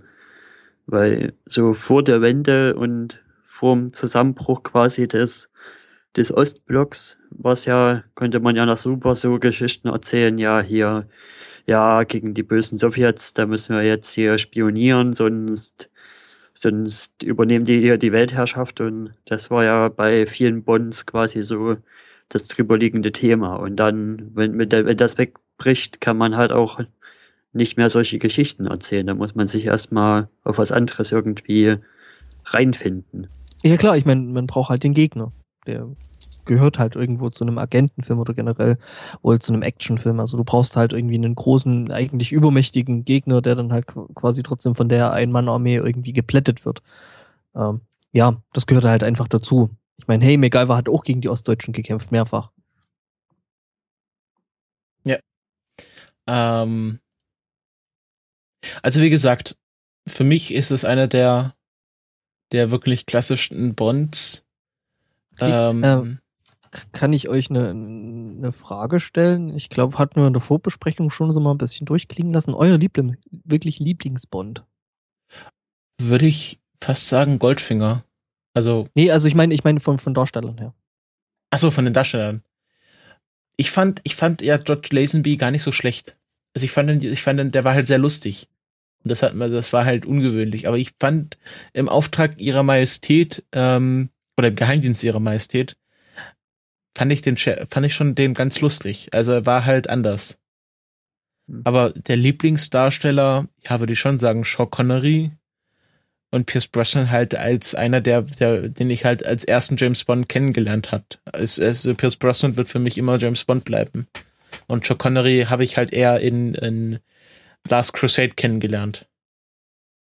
Ich bin da halt nicht sehr repräsentativ, weil ich mich aktiv halt bloß an die drei Bonds erinnern kann, an jetzt hier halt Connery, an Brosnan und an Craig. Und okay. aber von den dreien würde ich sagen, gefällt mir Craig mit einer mit einem ganz kleinen Mühe vor Connery noch besser, weil weil er dem ganzen Bond nochmal nach Brosnan quasi einen komplett neuen Dreh gegeben hat.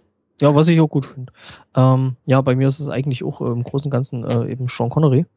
Äh, was vielleicht aber auch, vielleicht auch bei Brosnan ein bisschen dran liegt, ist, dass ich den halt vorher aus einer äh, Serie kannte, die halt irgendwie überhaupt nicht ernst gewesen ist. Äh, Remington Steel nannte sich die damals, mhm. so irgendwie so eine 70er, 80er Jahre äh, äh, Detektiv-Team, irgendwas, Geschichte, auch alles ein bisschen auf lustig gemacht und äh, irgendwie immer mit einem äh, äh, Love Interest im Hintergrund und, und all so ein Zeug und ähm, so ein bisschen Action, aber dann auch nicht zu viel und sowas, was man halt irgendwie so bequem am, am Sonntagnachmittag irgendwo zeigen konnte in der Zeit. Und ja, vielleicht hat mir das auch äh, wirklich äh, Pierce Brosnan da so ein bisschen als, als Darsteller vielleicht ein bisschen verdorben. Ja, ich habe halt mein erster James Bond-Film, den ich gesehen habe, weil er zu dem Zeitpunkt rauskam, war ähm, Stirb an einem anderen Tag. Nee, doch, genau. Das war so der erste James Bond-Film, den ich aktiv wahrgenommen habe. Und das war ja schon der, gleich der letzte mit, ähm, mit Pierce Brosnan.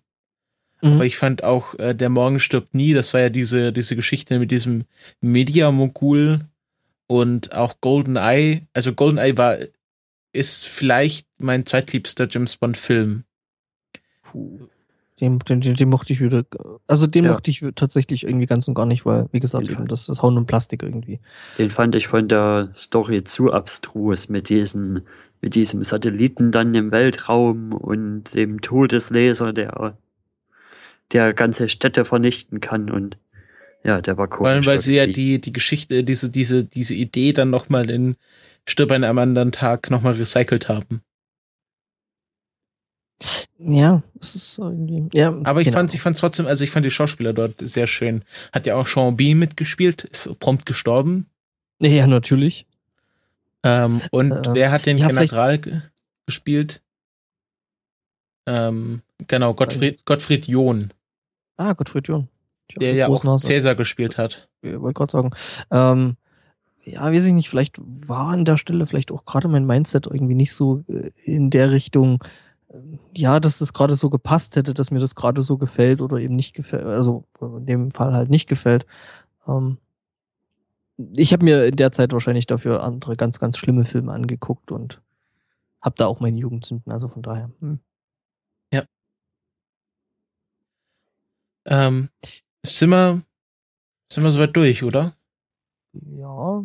Wie gesagt, das Intro ist noch filmisch äh, wirklich sehenswert, sehr, sehr sehenswert. Also eben mit diesen äh, äh, Projektionen auf, auf der, der, der güldenen Frau.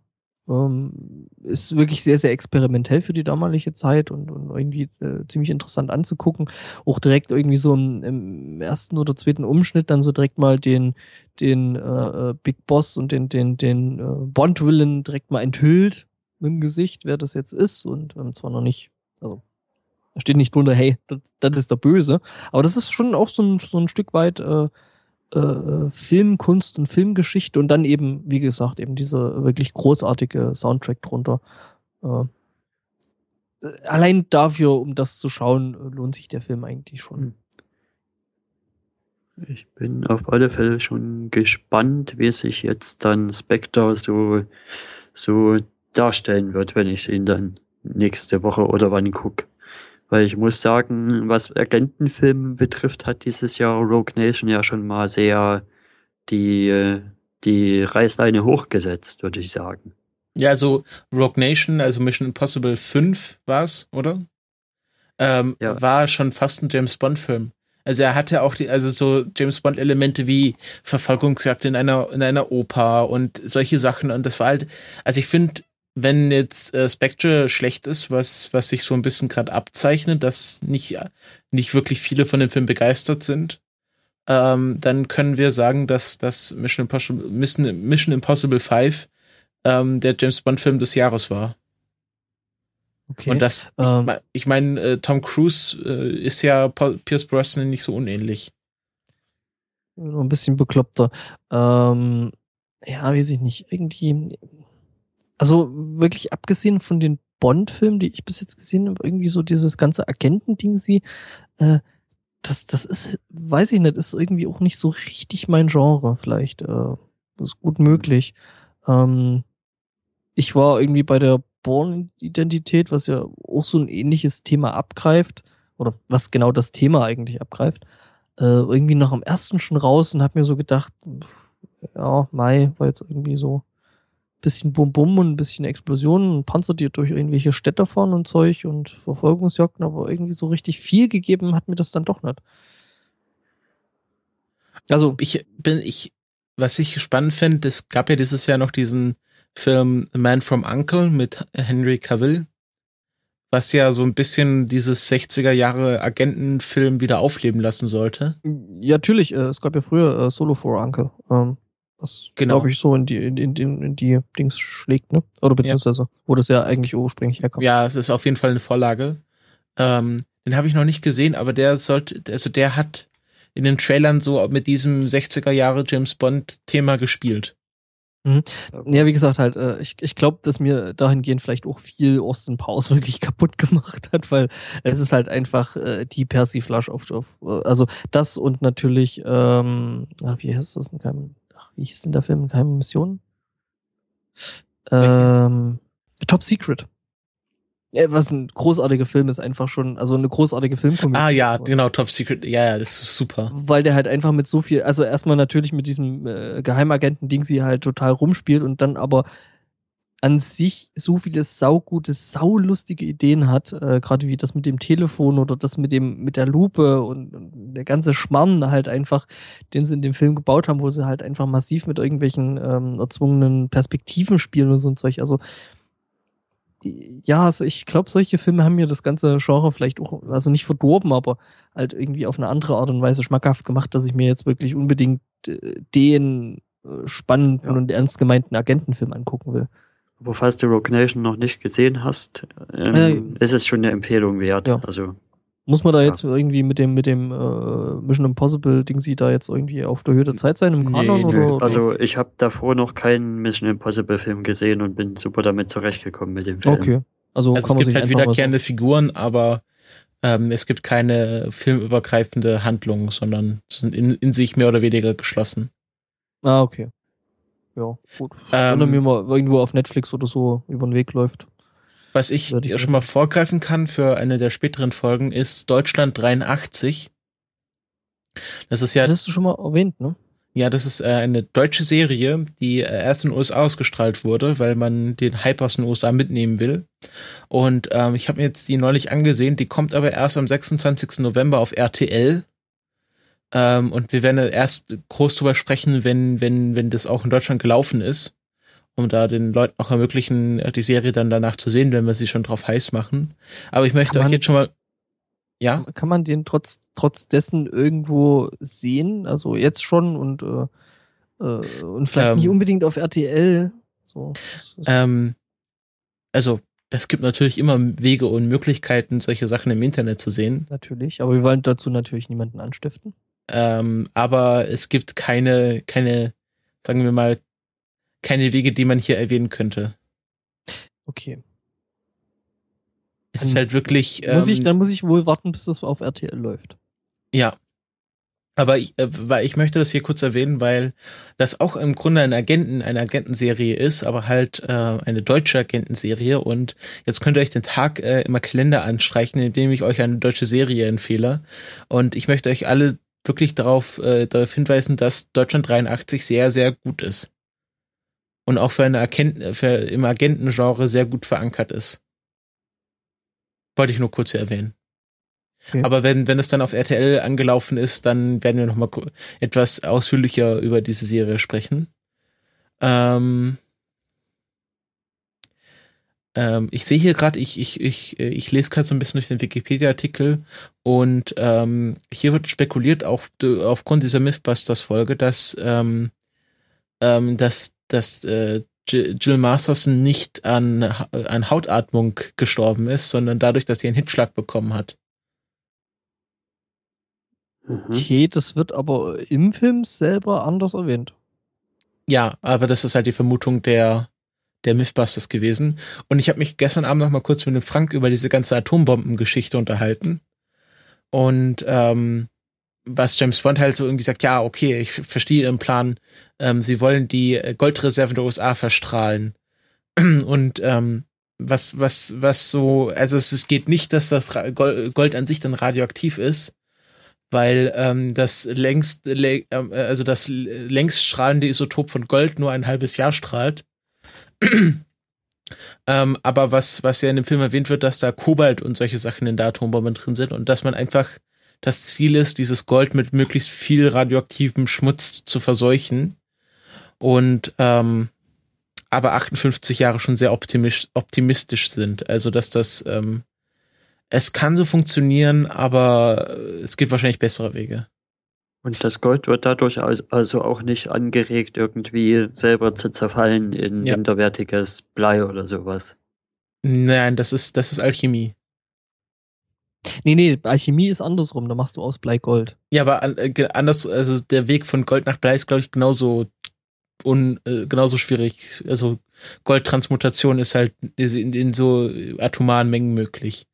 Ähm, aber was, was Frank noch meinte, ist, dass wahrscheinlich der größte Anteil von Gold dadurch verloren geht, dass er einfach zu Feinstaub zerfällt und die, in die Atmosphäre entschwindet. Oder mit irgendwelchem Schnaps gesoffen wird. Genau, also das ist wahrscheinlich der größte Anteil von Gold, der dann verloren geht, einfach dadurch, dass er pulverisiert wird und dann äh, wegfliegt.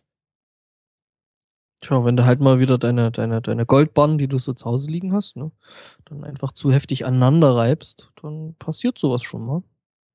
Hm. Komm, möchtest du noch mit hochkommen, unsere Goldbahn aneinander reiben? Ja, wollen wir unsere Goldbahn aneinander reiben? wobei, wobei, wobei. Gold, du, ist das ein Goldbahn in de, deiner Hose oder freust du mich nur, dich, dich zu sehen? ja, nee. Oder äh, wenn wobei. du, wenn du mit dem Goldbahn eingewinkelt in das Lemony Soaked Paper Napkin zu stark zuschlägst. Hm. Wobei Gold ja eigentlich eher ein zähes Metall ist. Ja. Nee, Gold ist doch so. Ein weich, weich. weiche, nee, ja, weich, aber zäh. Ja. Also, ja. Ne? Also jetzt nicht, also es gibt ja hart, hart, also sehr, sehr harte Metalle, die dann auch äh, sehr, sehr spröde werden und äh, sehr, sehr schnell, also schon hart sind, also relativ belastbar, aber dann relativ schnell brechen. Und Gold ist da mehr so die äh, äh, Knetmasse unter den Metallen. Deswegen äh, gibt es auch diesen Bisstest. Also wenn man so eine Goldmünze ja. bekommt, dass in so Filmen, dass die Leute dann erst reinbeißen, um halt ja, zu sehen, genau. ob es sich verformt, dann ist es Gold und wenn es halt ein anderes Metall ist, dann verformt sich es halt nicht. Oder verformt sich halt anders und ja. ja. Ähm, aber ich glaube, wir sind jetzt äh, schon eine gute Stunde dabei und ähm, können weitergehen. mit dem Goldfinger. Jo. Okay, dann mache ich kurz einen Abbinder gerüttelt, nicht geschürt. Und wir gehen zu den Picks über. Und da ist die erste Pick vom lieben Erik. Der Erik hat nämlich einen Film gesehen. Ja, ich habe gleich noch einen Film gesehen. Einen Film, der, der ja schon im Sommer eigentlich rausgekommen ist. Der Kulturpessimisten berichtete und die es letztendlich auch zu uns geschafft hat. Ein Film aus dem Hause Disney Pixar und zwar alles steht Kopf. Im Originalen heißt der Film Inside Out und es geht um, um die Gefühle quasi, die im Kopf von Personen so stattfinden. Wir begleiten Riley, ein kleines, ein Mädchen, was, was ja quasi aus Minnesota umzieht nach, wohin ziehen sie nochmal um? Nach, nach San Los Angeles, oder? Achso, San Francisco umzieht und ja, dann wird halt so ein bisschen gezeigt, wie sie sich in der neuen in der neuen Situation quasi zurechtfinden muss und dann wird immer in ihren Kopf gezeigt und wie die, wie die verschiedenen Emotionen dann, dann da wirken und dann gibt's halt Freude und, und Wut, der von Gernot Hasknecht gesprochen wird zum Beispiel und, und Angst, der von, ähm, ja, wie heißt dieser Ossi-Komiker? Ähm, warte kurz. Wenn du das nicht weißt oder wir das nicht wissen. Ähm, ich schaue gerade, ich äh, kenne den auch. Warte kurz. Ähm, Angst. Der mit dem Pullover. Olaf ne? Schubert. Ja, Olaf Schubert, genau, der wird von Olaf Schubert gesprochen und dann gibt's halt noch Ekel und irgendwen habe ich jetzt vergessen, Angst gibt's noch. Okay, das ist ja, auf jeden nee, Fall. Nee, Angst, sondern Trauer gibt's noch, genau. Auf jeden Fall schon mal ein Punkt, äh, warum ich mir den Film unbedingt auf Englisch angucken will. Ähm, also ich finde, Gernot, Gernot Hassknecht macht das nicht so, äh, nicht so schlecht. Also er heißt ja mit bürgerlichen Namen Hans-Joachim Heist. Und ähm, Wut wird ja im Englischen von Louis Black äh, gesprochen, der ja auch bei der Daily Show die Vorlage dann für Gernot Hassknecht bei der Heute Show war. Mhm. Also das nee, ich meine eigentlich eher, ich meinte eigentlich eher Olaf Schubert, den ich irgendwie überhaupt nicht ersehen kann. Und oh ja, er wechselt ganz wenig, also man merkt es nicht, wenn man es nicht weiß. Ja, nee, aber ich finde die Figur halt einfach so schlimm und deswegen mag ich den nicht so sehen.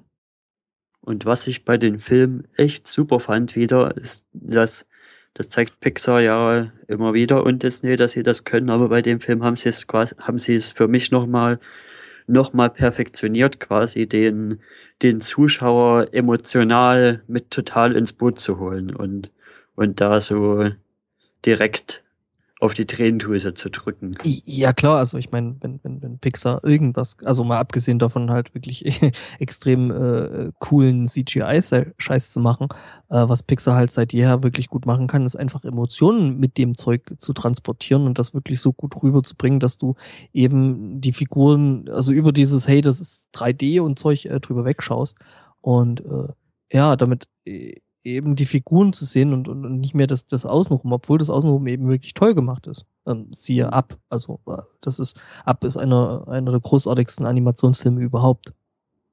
Ja. Und der Film hat halt, der Film hat ziemlich viele gute Ideen, hat eine, hat eine tolle, interessante Story, wo man auch zwischendrin sich überlegt, hm, also ist Sinn, ist das, wie die Gefühle da drin handeln?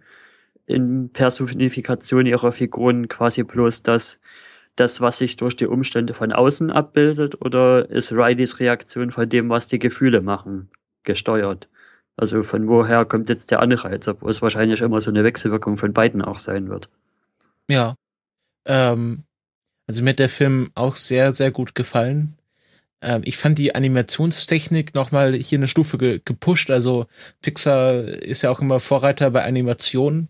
Und ja. ähm, wenn man ganz, also die Figuren, die haben so eine, also auf den ersten Blick sieht es aus, als wäre sie so, ja, so faserig, als wäre so Stoff, der so ein bisschen angeraut ist. Und wenn man mal ganz, ganz genau hinschaut, sieht man, dass das kleine, ja, wie so Sonnen sind. Also dass gerade äh, Freude wie so eine kleine, also sie strahlt ja immer, weil sie halt Freude ist. Und ähm, wenn man das sieht, das ist äh, diese, diese Haut von den, von den Emotionen, das, das, es sieht halt aus wie die Oberfläche von der Sonne. Also da gehen immer so kleine Strahlen von aus. Und das finde ich sehr fein gemacht, weil das kaum auffällt, wenn man nicht ganz genau hinschaut. Also sehr filigrane Anim Animationstechnik, was ich bisher noch nicht so gesehen habe, dass man das so fein macht. Ja, da ist Pixar eben auch ähm, ziemlich extrem detailverliebt. Ähm, ich ja. habe heute wieder irgendwo einen Tweet äh, rumfliegen sehen. Ähm, The Seatbeltiest Seatbelt I Have Ever Seen, ähm, was aus, ich weiß gar nicht, ich glaube, dem letzten Toy Story gewesen ist, äh, wo äh, der Christopher Robin, glaube ich, heißt er. Nee, Quatsch, das war. Das ist Winnie Pooh. Ja, Entschuldigung. Nee, hier, äh, also die Hauptfigur aus, aus Toy Story, also der Junge, ähm, dann quasi so in sein Auto steigt, ähm, sich den, den, den, äh, ja, Sicherheitsgurt ummacht und äh, der, ja, der, der, der, der Sicherheitsgurt sieht halt wirklich echt so bescheuert echt aus. Ähm, ja, also Pixar pushing the boundaries, äh, gerade was der, den ganzen CGI-Kram angeht, ist schon echt krass. Ähm, mhm. Also wieder ein bisschen ja. aus dem Nähkästchen, ne? Ähm, von wegen, ähm, da bei Pixar haben ja auch wirklich viele Leute gearbeitet, die halt einfach äh, Algorithmen und, und Zeug gemacht und geschrieben haben, ähm, äh, ja, die mittlerweile halt eben gang und gäbe sind und, und, und ohne die der ganze Scheiß halt einfach überhaupt nicht denkbar wäre. Egal, ob es um aber wann hätten sie ja Toy Story 3 gelöscht? Ja, kann passieren. Also da war äh, irgendwie auf einmal war die komplette Arbeit weg und dann hatten sie Glück, dass eine Mutter oft von zu Hause arbeitet und dann noch eine eigene Kopie zu Hause hatte, die sie dann das wieder eingespielt haben. Sehr, sehr unwahrscheinlich. Das ist aber so die Geschichte.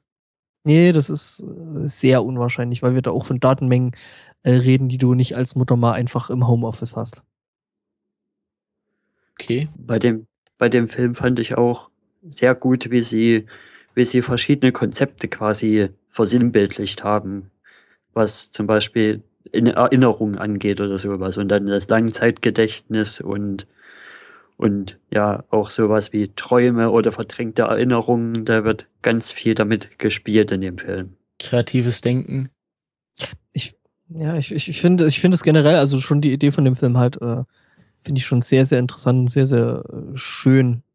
Also hm. eben die Figuren, die einzelnen, die da halt im Kopf wohnen und äh, der halt Wut und, und, und Freude und bla. Also ja, ist wieder eine wunderschöne Idee.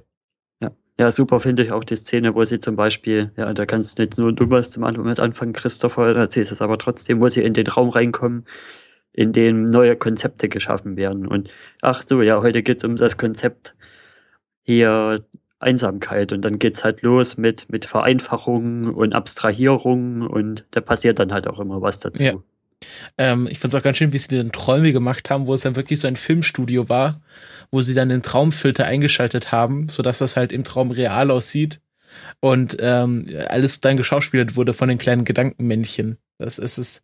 Es ist halt auch ein Film, der Depression sehr gut darstellt. Also dass Depression einfach nicht nur bedeutet, dass man traurig ist, sondern dass ja. man halt einfach seine Persönlichkeit verliert. Also dass dann diese diese Persönlichkeitsinseln abstürzen. Und ähm, ja. ich habe auch, es kann auch Urban Legend sagen sein, aber ich habe auch schon viele so Aussagen von Kinderpsychologen gelesen im Internet, also mit einem Salz äh, Salzkorn nehmen bitte, äh, dass sie halt sagen, dass sie den Film Kindern zeigen, um äh, also Kindern, die halt eine Depression haben, zu erklären, was mit ihnen vorgeht und dass sie damit halt Kinder therapieren mit dem Film. Dabei finde ich den lustigen Spin, das wird jetzt ein kleiner Spoiler, dass es kommen ja zwei Emotionen abhanden quasi. Und das ist aber Freude und Trauer, die abhanden kommt, obwohl man ja immer denkt, dass das Depressive ja die ganze Zeit traurig sind. Ja, das, das ist halt der Fehlschluss. Ja.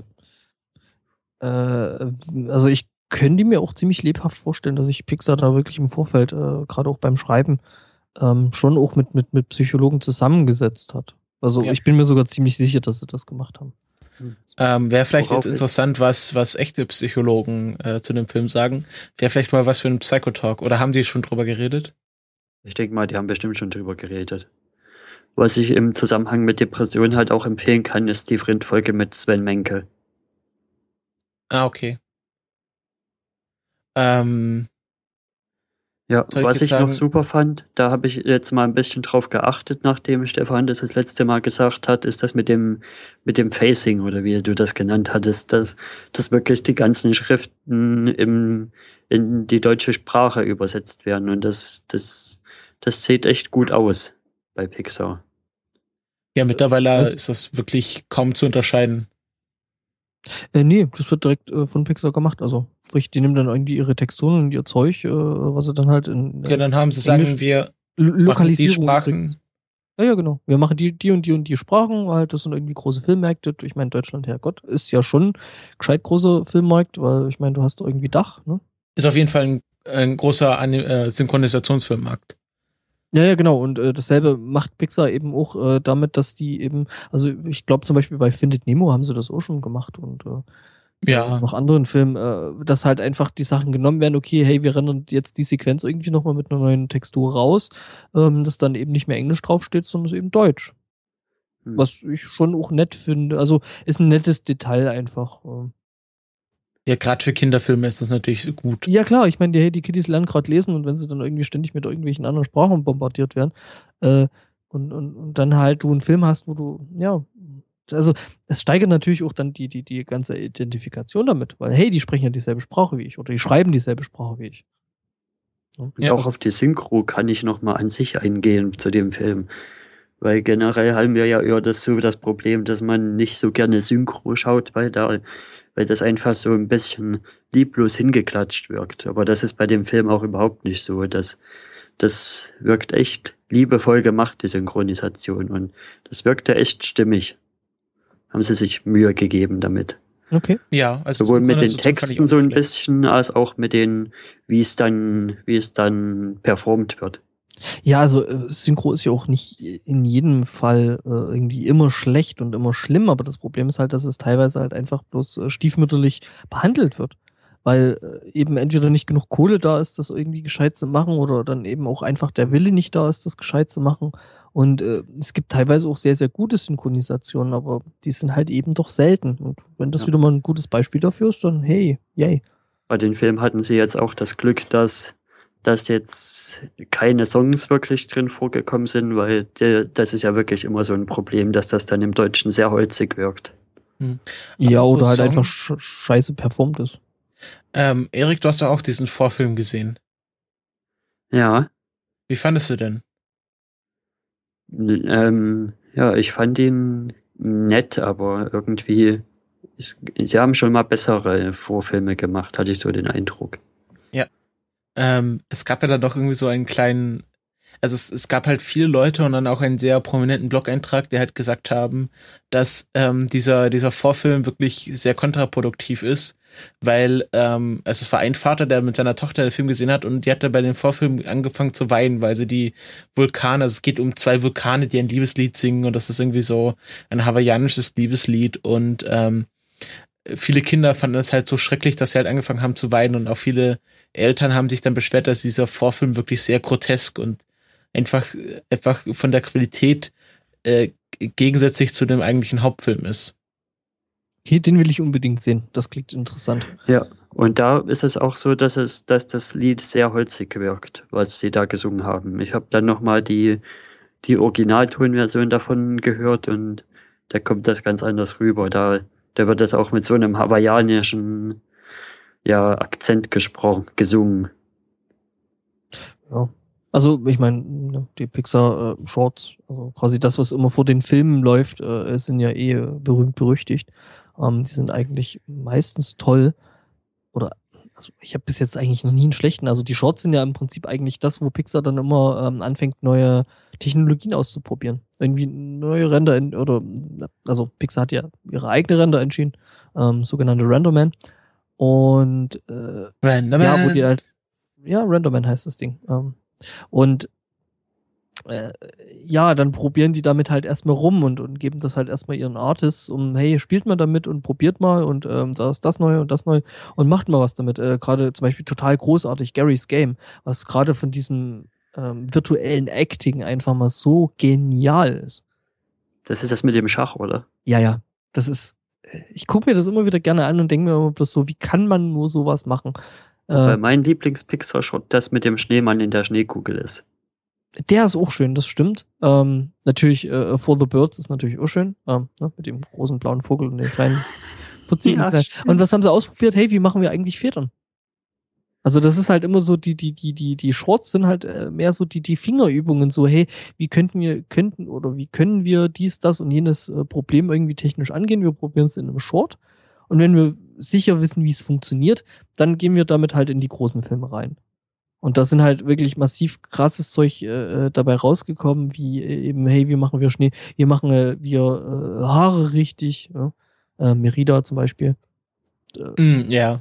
Also es, es ist kennst du dieses also, Mer Merida 90 Minuten? Hm? Wo jemand versucht hat, Merida 90 Minuten zu animieren? Ach doch, ja, ich hab's in Bildern gesehen. Es war schrecklich. Ja, aber ich mein, es zeigt aber, wie aufwendig das ist. Nee, das ist noch nicht mal im Ansatz. Also das Ding ist halt einfach dabei. Ich meine, äh, viele Leute sagen, hey, das ist animiert, aber das ist halt äh, es ist halt so viel mehr, was da drin steckt. Also Animation ist ja eigentlich nur das Bewegen von Dingen. Ähm, da steckt halt äh, erstmal Modelling drin, dass eben die Modelle geschaffen werden, dann, dann steckt halt irgendwie der ganze technische Sport drin, dass eben Locken fallen wie Locken oder Haare aussehen wie Haare oder, oder Haut aussieht wie Haut. Äh, ihr macht ja euch da vielleicht wahrscheinlich nicht unbedingt ein Bild, äh, wie aufwendig das ist, Haut wirklich realistisch aussehen zu lassen. Ich kann es mir das, vorstellen, aber ich habe es noch nie selber das, versucht dass, dass, dass Physik äh, so aussieht, wie Physik halt aussehen soll. Und, also, dass das dann halt so ist, wie man das wissen muss. Und solche Geschichten, also, muss wie gesagt, wissen. das sind eben, ja, ja, muss man. Äh, und, äh, und da sind eben diese Disney-Shorts sind dann halt immer so die Fingerübungen, wo die Sachen halt erstmal ausprobiert werden, weil ich meine, du willst nicht irgendwie 90 Minuten Film irgendwie mehrere Monate auf eine Renderform lassen, äh, nur damit du dann irgendwie zwischendrin merkst du, äh, nie, so klappt das nicht, äh, wir müssen nochmal von vorne anfangen. Und deswegen gibt's die Shorts, die dann halt irgendwie ähm, eine Woche oder zwei Wochen da irgendwie so durchgerendert und durchproduziert, also nicht durchproduziert sind, aber zumindestens ja, halt der, der, der Produktionsaufwand erstmal sehr viel geringer gehalten wird. Ich finde es halt auch dann interessant, wie, wie Pixar es schafft, auf der einen Seite, dass, dass Dinge immer, real, immer reeller aussehen, aber auf der anderen Seite trotzdem es schafft, das Uncanny Valley zu vermeiden. Ja, weil sie, weil sie halt ihre Figuren äh, äh prinzipiell, also die Figuren selber sehen halt zwar menschlich aus, aber eben äh, immer noch comicartig. Also immer noch stilisiert und immer noch, äh, ja, eben, eben nicht der Versuch, das so krass wie möglich realistisch aus, aussehen zu lassen. Äh, wie es bei ähm, Square Enix ähm, The Spirit Within gewesen ist, was ja irgendwie so der, der, der äh, neuneinhalbte äh, Final Fantasy Teil gewesen ist. Was halt teilweise schon echt krass gewesen ist, aber die haben halt die, je näher die der, der Sache das äh, ähm, also das ist ja das Uncanny Valley, ähm, je realistischer eine Sache wird, umso krasser fand ja kleinere Details auf, wo, wo halt dann Fehler sind. Du kannst dann teilweise den Finger nicht mehr draufpappen und sagen, daran liegt's, ähm, sondern die fallen dir auf und deswegen denkst du so, also unterbewusst, das ist aus dem Rechner, das ist halt Fake oder Blau. Und das ähm, ist halt das sogenannte Uncanny Valley. Und äh, ich glaube, da macht Pixar eben äh, dahingehend relativ viel richtig, äh, dass die sagen, nö, wir versuchen unsere Figuren gar nicht aussehen zu lassen wie echte Menschen.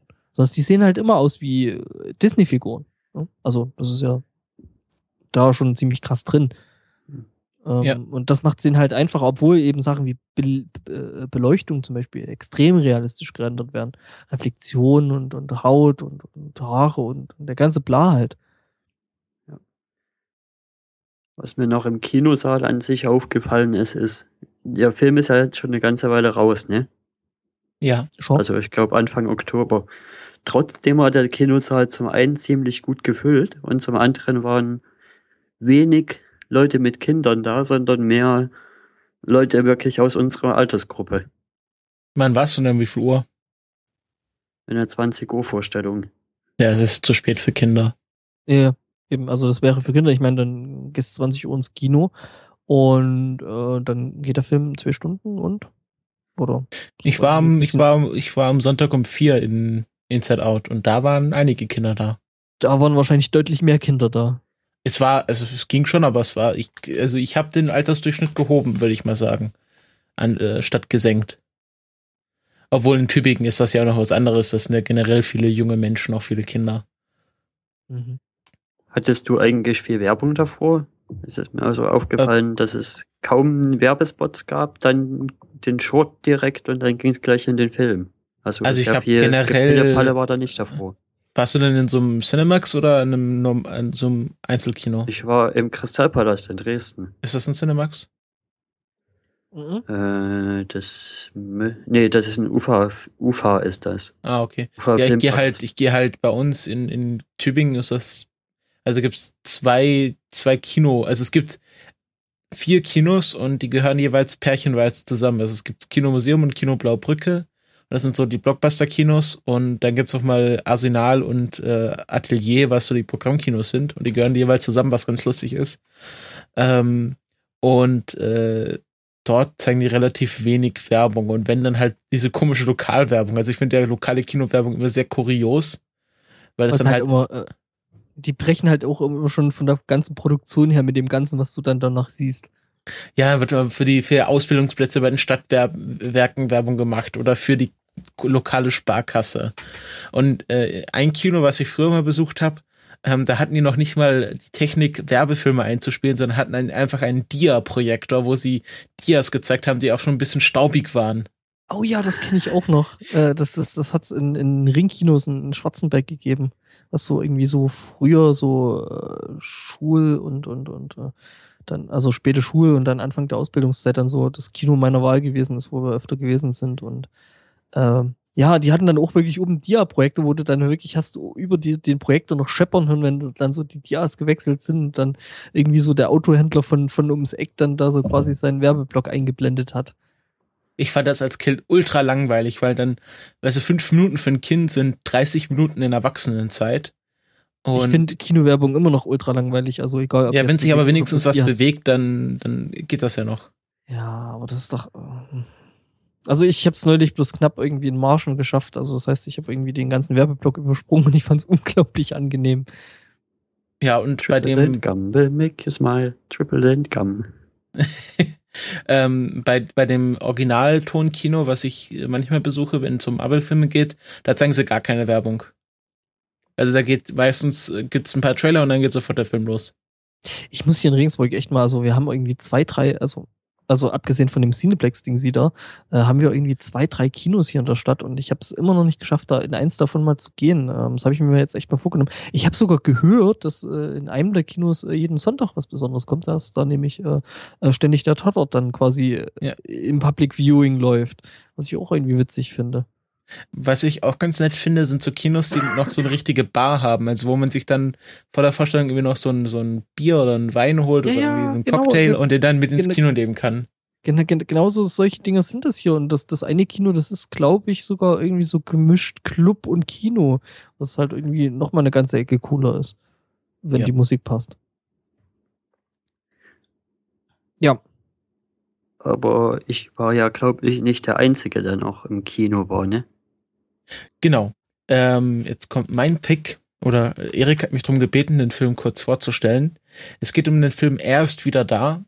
Eine Buchverfilmung von dem Roman, äh, der auch so heißt, von Timo Vermesch. Und ähm, in dem Film geht es darum, wird das wahrscheinlich den meisten schon bekannt sein, dass Hitler einfach äh, ohne, ohne Erklärung ähm, 2014 in einem Hinterhof in Berlin einfach wieder da ist. Und ähm, er, ja, er, er sieht dann halt aus wie Hitler, hat dann halt noch seine Hitler-Uniform an, seine Nazi-Uniform, er hat ja keine Hitler-Uniform. Und ähm, ja, und äh, die, es ist halt so typisches Comedy, deutsche Comedy-Style, dass er dann durch verschiedene Zufälle äh, zu einem Comedian wird, weil alle denken, es ist halt so eine Comedian-Nummer, die er hat. Und ähm, er kommt dann ins Fernsehen und es geht, äh, also ich möchte das gar nicht zu viel verraten. Ähm, also es geht halt dann darum, wie halt die Leute auf Hitler reagieren. Und das Interessante an dem Film ist, dass sie äh, Teile des Films mit echten Menschen gedreht haben, also dass das einfach Leute auf der Straße sind und das sind so ein Borat-Style einfach die, die den Schauspieler mit echten Menschen zu, auf zusammentreffen lassen und äh, dann die Reaktionen filmen. Und ja, das ist eigentlich ganz interessant, weil es dann von, von so, es gibt dann so eine Rentnergruppe auf Sylt, wo dann einer sagt, ja, also wenn sie dann Arbeitslager wieder aufbauen für diese ganzen Arbeitslosen und Ausländer, dann würde ich da auch wieder mithelfen. Äh, bis zu dem Punkt, wo er, also dann geht ihn dann im, im Film, in der fiktiven Geschichte, geht ihm dann irgendwann das Geld aus. Und dann meint Hitler, ja, ich bin ja Maler, ich könnte ja malen. Und dann ist er halt in Bayreuth, Bayreuth als so Straßenmaler und macht dann halt Karikaturen von Menschen. Und dann kommt halt ein Passant und sagt, ähm, also dass, dass sie hier sitzen können und kein, kein Mensch was dagegen sagt, dass sie hier nicht vom Platz gejagt werden, das ist echt beschämend. Also es gibt dann auch so sehr, sehr negative Reaktionen und so die Standardreaktion ist dann halt so irgendwie haha und es ist lustig und macht ein Selfie und es gab dann auch so Reaktionen von wegen in der Presse, ja, muss man sich jetzt Sorgen machen, weil die Menschen nicht Hitler sofort anspucken oder so, aber man muss sich natürlich klar sein, da ist auch immer eine Kamera mit dabei, ein ganzes Kamerateam und den Leuten ist schon klar, dass das nicht der echte Hitler ist, sondern irgendwie eine, irgendwie eine Filmaktion. Ähm, und ja, ich möchte jetzt nicht so viel von der fiktiven Geschichte verraten, weil das dann doch irgendwie ganz nett ist, auch sehr viel über die deutsche Medienlandschaft aussagt. Ähm, generell würde ich sagen, ja, es, es ist halt so ein typisch deutscher Film. Also man merkt, es ist halt so eine deutsche Dramaturgie, so viel durch Zufälle, äh, viel Wortkomik und ja, also der, der gesellschaftskritische Anteil ist sehr interessant, weil es halt in die Zeit passt. Also ähm, ich habe auch eine Rezension für das Uniradio hier gemacht und da habe ich gesagt, wenn man, wenn man sich fragt, wie war Deutschland im Jahr 2015 mal in 20, 30 Jahren, dann schaut man sich am besten den Film an. Und es ist einfach ein Film, den Deutschland äh, in diesem Jahr verdient hat, würde ich mal sagen. Ähm, ich habe das Buch auch schon vor einer Weile gelesen ähm, auch bevor es klar wurde, dass es einen Film darüber gibt. Und ähm, ja, ich, ich bin jetzt nicht so begeistert von dem Film, aber er ist nicht schlecht. ist ein nettes, äh, interessantes Gedankenspiel, aber ich würde mich ja jetzt auch, das ist auch nicht so skandalös, wie jetzt manche Leute meinen, dass er ist. Mhm. Ich weiß nicht, ich habe irgendwie den Film irgendwie komplett wegignoriert, weil ich jetzt nicht, yet, ja, dieses Yet Another Hitler-Film. Ja. Hat mich jetzt irgendwie ähm, überhaupt nicht interessiert. Es, anscheinend hat dann die, äh, die Hawks Mistress irgendwie eine Rolle gehabt, die dann rausgeschnitten wurde. Ähm, aber der Hoaxmaster ist anscheinend sehr angetan von dem Film. Ist natürlich auch ein bisschen sein Thema. Also es geht auch in die Richtung von diesem Stollfilm. Wie geht man mit, mit Nazis um oder wie gehen die Menschen mit dem Nationalsozialismus um? Mhm. Ähm, und wahrscheinlich auch so ein bisschen in hier, was am Ende von der Mondverschwörung kommt, oder? Ja. Und ja, ja mehr im Zusatzmaterial dann halt.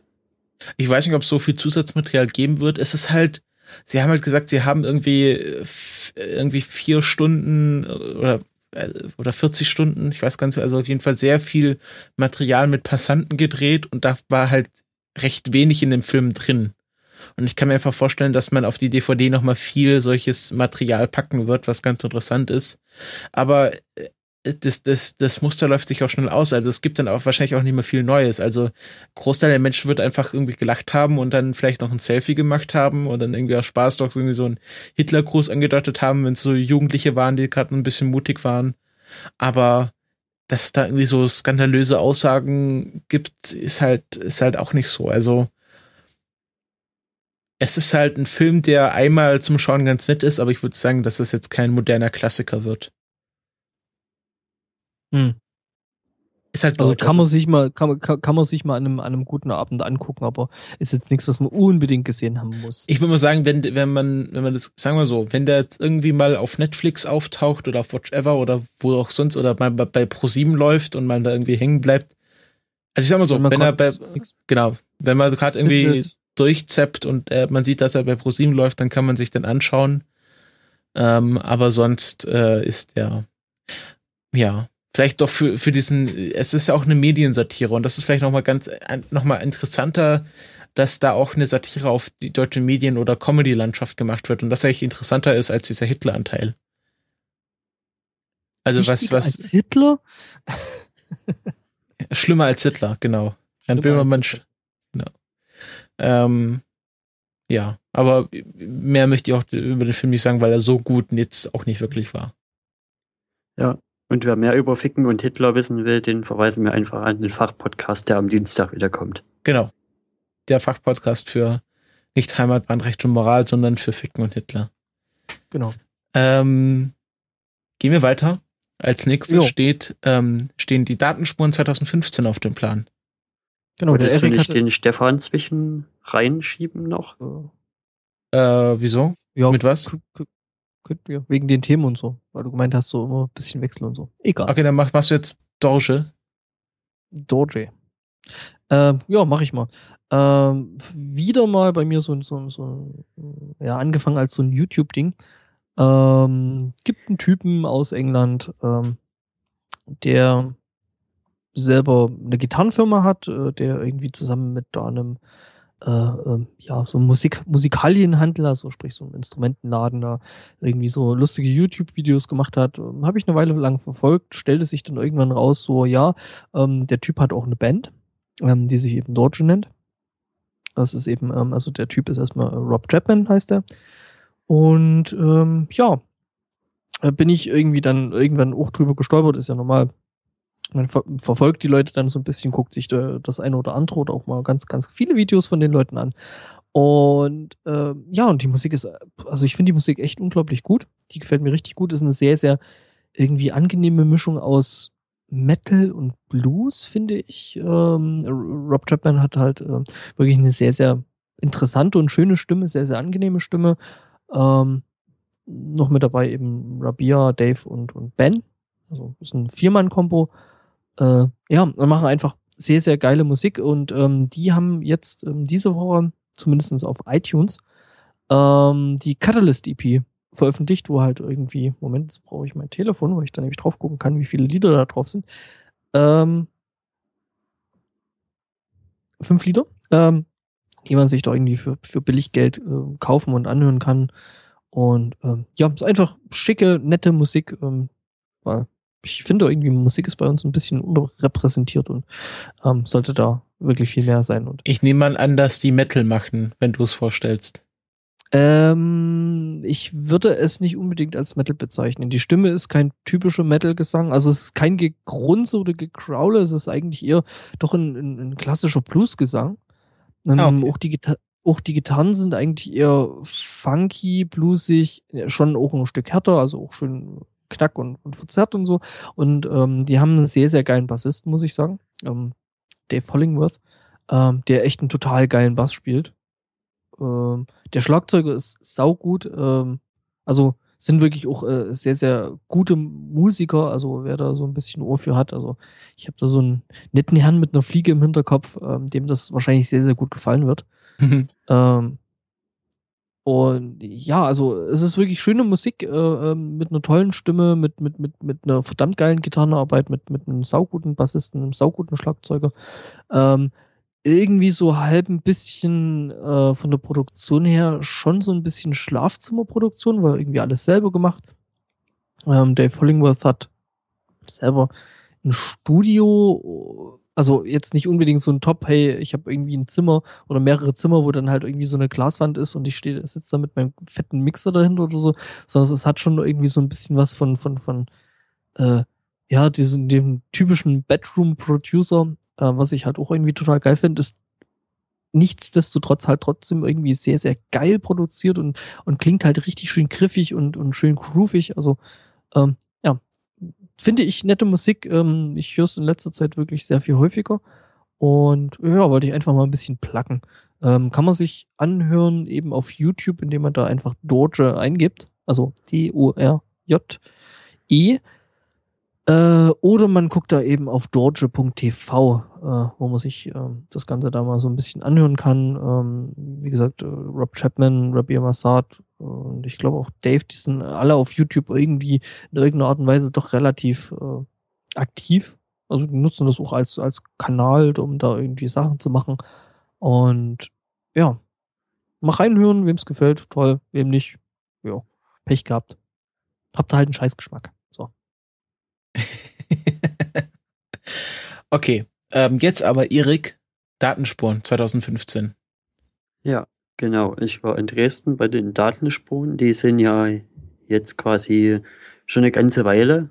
Das ist immer so eine CCC-Veranstaltung, also CCC-verwandte Veranstaltung vom ähm, C2D3, was der Ableger in Dresden hat, ist. Und die machen jedes Jahr so eine so eine Infoveranstaltung im Sinne von ja, mit Vorträgen und der Hauptfokus da ist halt eher auf Security erstmal gelegt. Also Datensecurity, deswegen heißt das Ganze ja auch schon Datenspuren, um so ein bisschen bewusst, bewusst ins Bewusstsein der Leute zu bringen, hier, hey, mit euren Smartphones und allem, denkt dran, dass ihr da überall Datenspuren hinterlasst und guckt vielleicht auch, wie ihr das minimieren könnt und guckt, was da vielleicht so ein bisschen die Gefahren sind. Was heutzutage vielleicht auch nicht mehr ganz so nötig ist, wie wo, wie wo die Veranstaltung das erste Mal war, was glaube ich so vor zehn Jahren oder so war, da, da war ja von Snowden noch lange nichts zu denken und da wurden ja also Leute immer noch eher als als Aluhüte lange Zeit bezeichnet. Und jetzt ist es halt erstmal langsam durchgesickert nach Snowden, dass, dass es halt auch wichtig ist. Und dem, dementsprechend war die Veranstaltung dieses Jahr auch ziemlich gut besucht. Also es gab dieses Jahr sogar drei Tracks, also drei Vorträge, die gleichzeitig gelaufen sind. Und ja, da möchte ich die Keynote vom Linus empfehlen, die die war sehr gut. Die kann man sich mal angucken. Dann, da spricht er halt mal wieder so ein bisschen aus so einer Metasicht und was er sich denn wünscht, wie es denn, wie es denn weitergeht und was, was die Leute denn mal machen sollten. Und dann fand ich noch gut vom Ayubo von damals TM, der hat noch einen Vortrag gehalten, der hieß Die verängstigte Macht. Und ja, dann gab's noch einen Vortrag von, von Anna über den aktuellen Stand des NSA-Untersuchungsausschusses, was das mal schön quasi auf eine Stunde runterdampft, den ganzen Wahnsinn, der da, der da bisher so passiert ist. Und ja, quasi für jemanden, der da noch nicht so sich in das Thema reingelesen hat, mal informiert, was, was da aktuell der Stand ist, warum es den Ausschuss überhaupt gibt und was, was da so aktuell rausgekommen ist. Was er vor allen Dingen wahrscheinlich auch falsch macht gerade, oder? Ja. Und wie es denn jetzt weitergehen soll, gerade mit dem Herrn Graulich und so weiter. Das wird ja auch noch interessant. Ja, und sie haben dieses Jahr die Location gewechselt. Sie waren davor in der Scheune in Dresden, was so ein was so eine ganz lauschige Location ist, weil da ist halt alles zusammen. Da gibt's bloß zwei, da gab's bloß zwei ganz kleine Räume, wo sie quasi Vorträge gehalten haben und das meiste hat sich, hat sich im, im hier, ja, im Foyer quasi abgespielt oder draußen und das war halt eher so eine, so eine Location, die mehr aufs, aufs, auf die Party dann ausgelegt war als, als auf die Vorträge. Dieses Jahr war es dann, in, ist es dann in die Technische Sammlung in Dresden umgezogen. Und Darf da, da hat sich der Fokus schon merklich mehr auf die Vorträge und ja, auf, de, auf das ganze Thema umgelegt. Darf ich noch sagen, dass ihr mich alle mit euren Avataren von den Datenspuren verwirrt? Welche Avatar? Du bei mir, äh, äh, ja, der, der Erik hat ja seit neuestem eben diesen, diesen äh, aufgesplitteten Farb-Dingsi von seinem Schatten, also wo da irgendwie so ein, so ein Prisma wahrscheinlich dahinter hängt. Ähm, Nö, das sind einfach drei, drei oder, Lampen gewesen, RGB-Lampen halt. Genau, drei, drei RGB-Lampen und das Ding dabei ist halt, äh, dass du nicht der Einzige in meiner Timeline bist, der eigentlich quasi fast denselben Avatar hat, eben genau von der Stelle äh, und da ein Foto von gemacht hat und äh, ja, dann eben da rumsteigt. Oder halt worum twittert oder Dinge tut. Ja, das, find, das fand ich aber auch halt, die Location, die hat so wie Faust aufs Auge passt, die Location irgendwie mit den, mit den ganzen Ausstellungen, weil in den, in den physikalischen Sammlungen, da muss man, da kann man vielleicht noch mal kurz erklären, was das ist. Da sind so verschiedene, so verschiedene Themen, so Sachen ausgestellt. Halt zum Beispiel zur Mathematik werden da verschiedene Probleme erklärt und dann gibt's halt dann gibt's halt eine ganze Etage, die sich mit der Physik beschäftigt und wo man dann die verschiedensten Sachen machen kann, wo man zum Beispiel gekoppelte Pendel hat und, und einen ziemlich großen Bereich, wo es dunkel ist und man mit Licht rumspielt, dann ist, da ist halt auch das Ding zum Beispiel mit dabei und ja, es, es ist einfach eine Freude, Nerds dabei zuzusehen, wie sie, wie sie durch die Ausstellungen marodieren und sich darüber freuen und mit allem toll spielen und ja, es gibt sogar eine Abteilung von, den, von der DLR, wo da verschiedene Raumtechniken gezeigt werden und was ich am coolsten fand. Also wie man Räume baut? Nee, nee, Feng, Feng Shui. Ach so, okay. Ja, genau. Und was ich am coolsten fand, war die Etage mit den Informatik. Also da ist der in die eine Richtung geht zu, zu Computertechnik da machen sie zum Beispiel mal, zeigen sie verschiedene Speichermedien und, und machen mal klar, wie viel da überhaupt drauf passt. Und dann stand da auch so eine riesige Buchungsmaschine, die hauptsächlich mit Röhren funktioniert. Boah, geil. Und weil dann halt nur Nerds dort rumlaufen, konnte man, und die man, man kann die ja relativ einfach ansprechen und hier kannst du mir das mal erklären und, und da habe ich mir das halt an, angefangen, anfangen lassen, mir das von jemandem zu erklären zu lassen und und dann kam dann noch ein Alter dazu und, und dann bildete sich halt so eine Traube und dann wurde halt ewig lange um das Ding rum vom Krieg erzählt. Und, und, und zum Beispiel, ja, das haben wir ja damals in so einen Kühlungsschacht gestellt, wo von unten immer kalte Luft reingeblasen wurde, damit das Ding nicht überhitzt. Das war ganz praktisch und ja, das war, das hat extrem gut gepasst, die Location insgesamt. Ja, glaube ich. Also da hat es mich ja im Vorfeld gefragt, äh, äh relativ kurzfristig, glaube ich, ähm, ob ich es zu den Datenspuren schaffe. Ähm, hat halt leider nicht gepasst. Ähm, schauen wir mal vielleicht nächstes Jahr. Ähm, ich habe da ja eh noch so meine freien Stempelplätze hm. auf meiner Nerdkarte. Ja, ähm, ja, ja das kennen da wir schon, dass du ja, ja, immer versetzt. Ja, ja, aber ich euch immer versetzen, aber Aber wie Ja. gesagt, zum, zum, für den Party-Aspekt war es halt ein bisschen, ein bisschen schwierig. Gerade weil das Gebäude so riesig groß ist und sich das über fünf Etagen haben sich die Leute halt ziemlich auseinandergezogen und dann gab es nicht wirklich so den, den einen Anlaufpunkt, wo sich alle gesammelt haben und ja, und dann, wo das Museum zugemacht hat, hat sich halt auch relativ schnell gefühlt erstmal verflüchtigt. Danach Mhm. hat sich noch für mich gezeigt, wo ich schon gegangen war, dass es dann wahrscheinlich doch noch oben in der Turmlounge noch was gab, wo, wo dann noch ein bisschen Party gemacht wurde, aber da war ich dann halt schon weg. Ähm, ich glaube, irgendwie hat der, der, der Linus Neumann, der hat, glaube ich, irgendwie die Tage noch irgendwas gehabt, äh, äh, wo er meinte so, ja, es saß irgendwo in einem Taxi und der Typ, ähm, also der Taxifahrer hatte irgendwie so den Vortrag von ihm gerade laufen gehabt und äh, meinte dann so, ja, der hat ja so recht. Und dann Linus bloß so, ich habe einfach mal aus Prinzip dagegen argumentiert. Fand ich lustig. Ja, ist halt typisch Linus. ja, der ist halt super. Ähm, ja, ähm, wenn ihr nichts mehr zu den Datenspuren habt, dann würde ich gerne zum nächsten Thema übergehen. Also ich kann halt nur noch mal empfehlen, dass ihr nächstes Jahr vielleicht auch mal kommt und ja, auch den Ja, ich- Hörern ins Herz legen. Ja, die, die Sammlung selber wollte ich mir ja sowieso schon immer angucken. Die habe ich schon das Ja. eine oder andere Mal äh, empfohlen gekriegt. Und das Ding ist halt, dass die Datenspuren frei sind, also für Umme und da konnte Ah, man dann okay. halt einfach hingehen. Man konnte, man musste sich zwar eine Karte holen, aber die gab es dann halt an dem Tag auch für Umme. Und man konnte dann in alle Ausstellungen mit reingehen. Das war halt quasi so Win-Win. Ja, das auf jeden Fall. Das Problem ist halt, dass ich sehr, sehr selten in, in Dresden bin. Äh, wobei ich da wieder mal so einen Besuch offen hätte, den ich irgendwann mal äh, machen müsste. Schauen wir mal.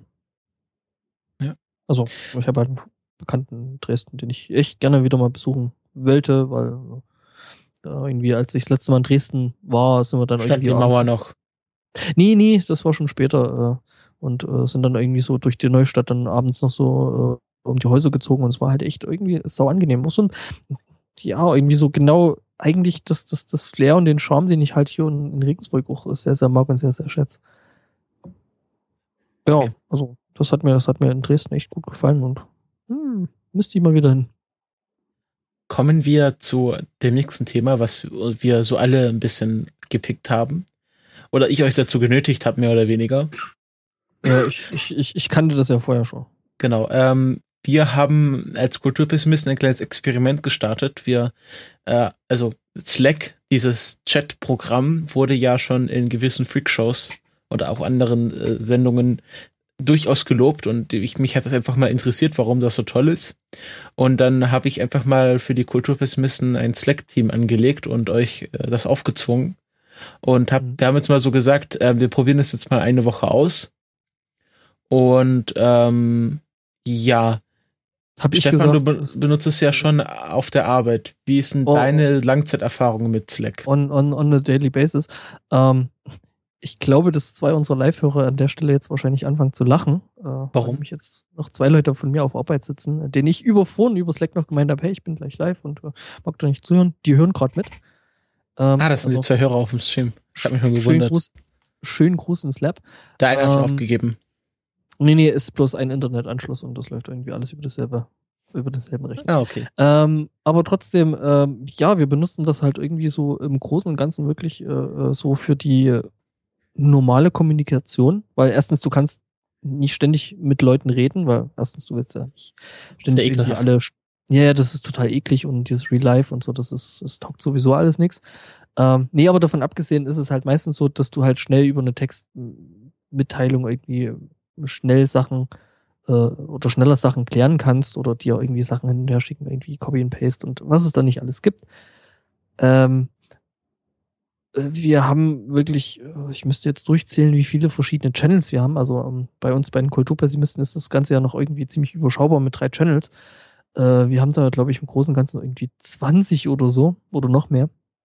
Ähm, dazu noch irgendwie diverse Bots und so, die man da halt auch irgendwie reinschießen kann, ähm, die einem da eben äh, Dinge abnehmen und, und oh, äh, ich kriege gerade eine Meldung im Slack. Wir haben 36 Channels.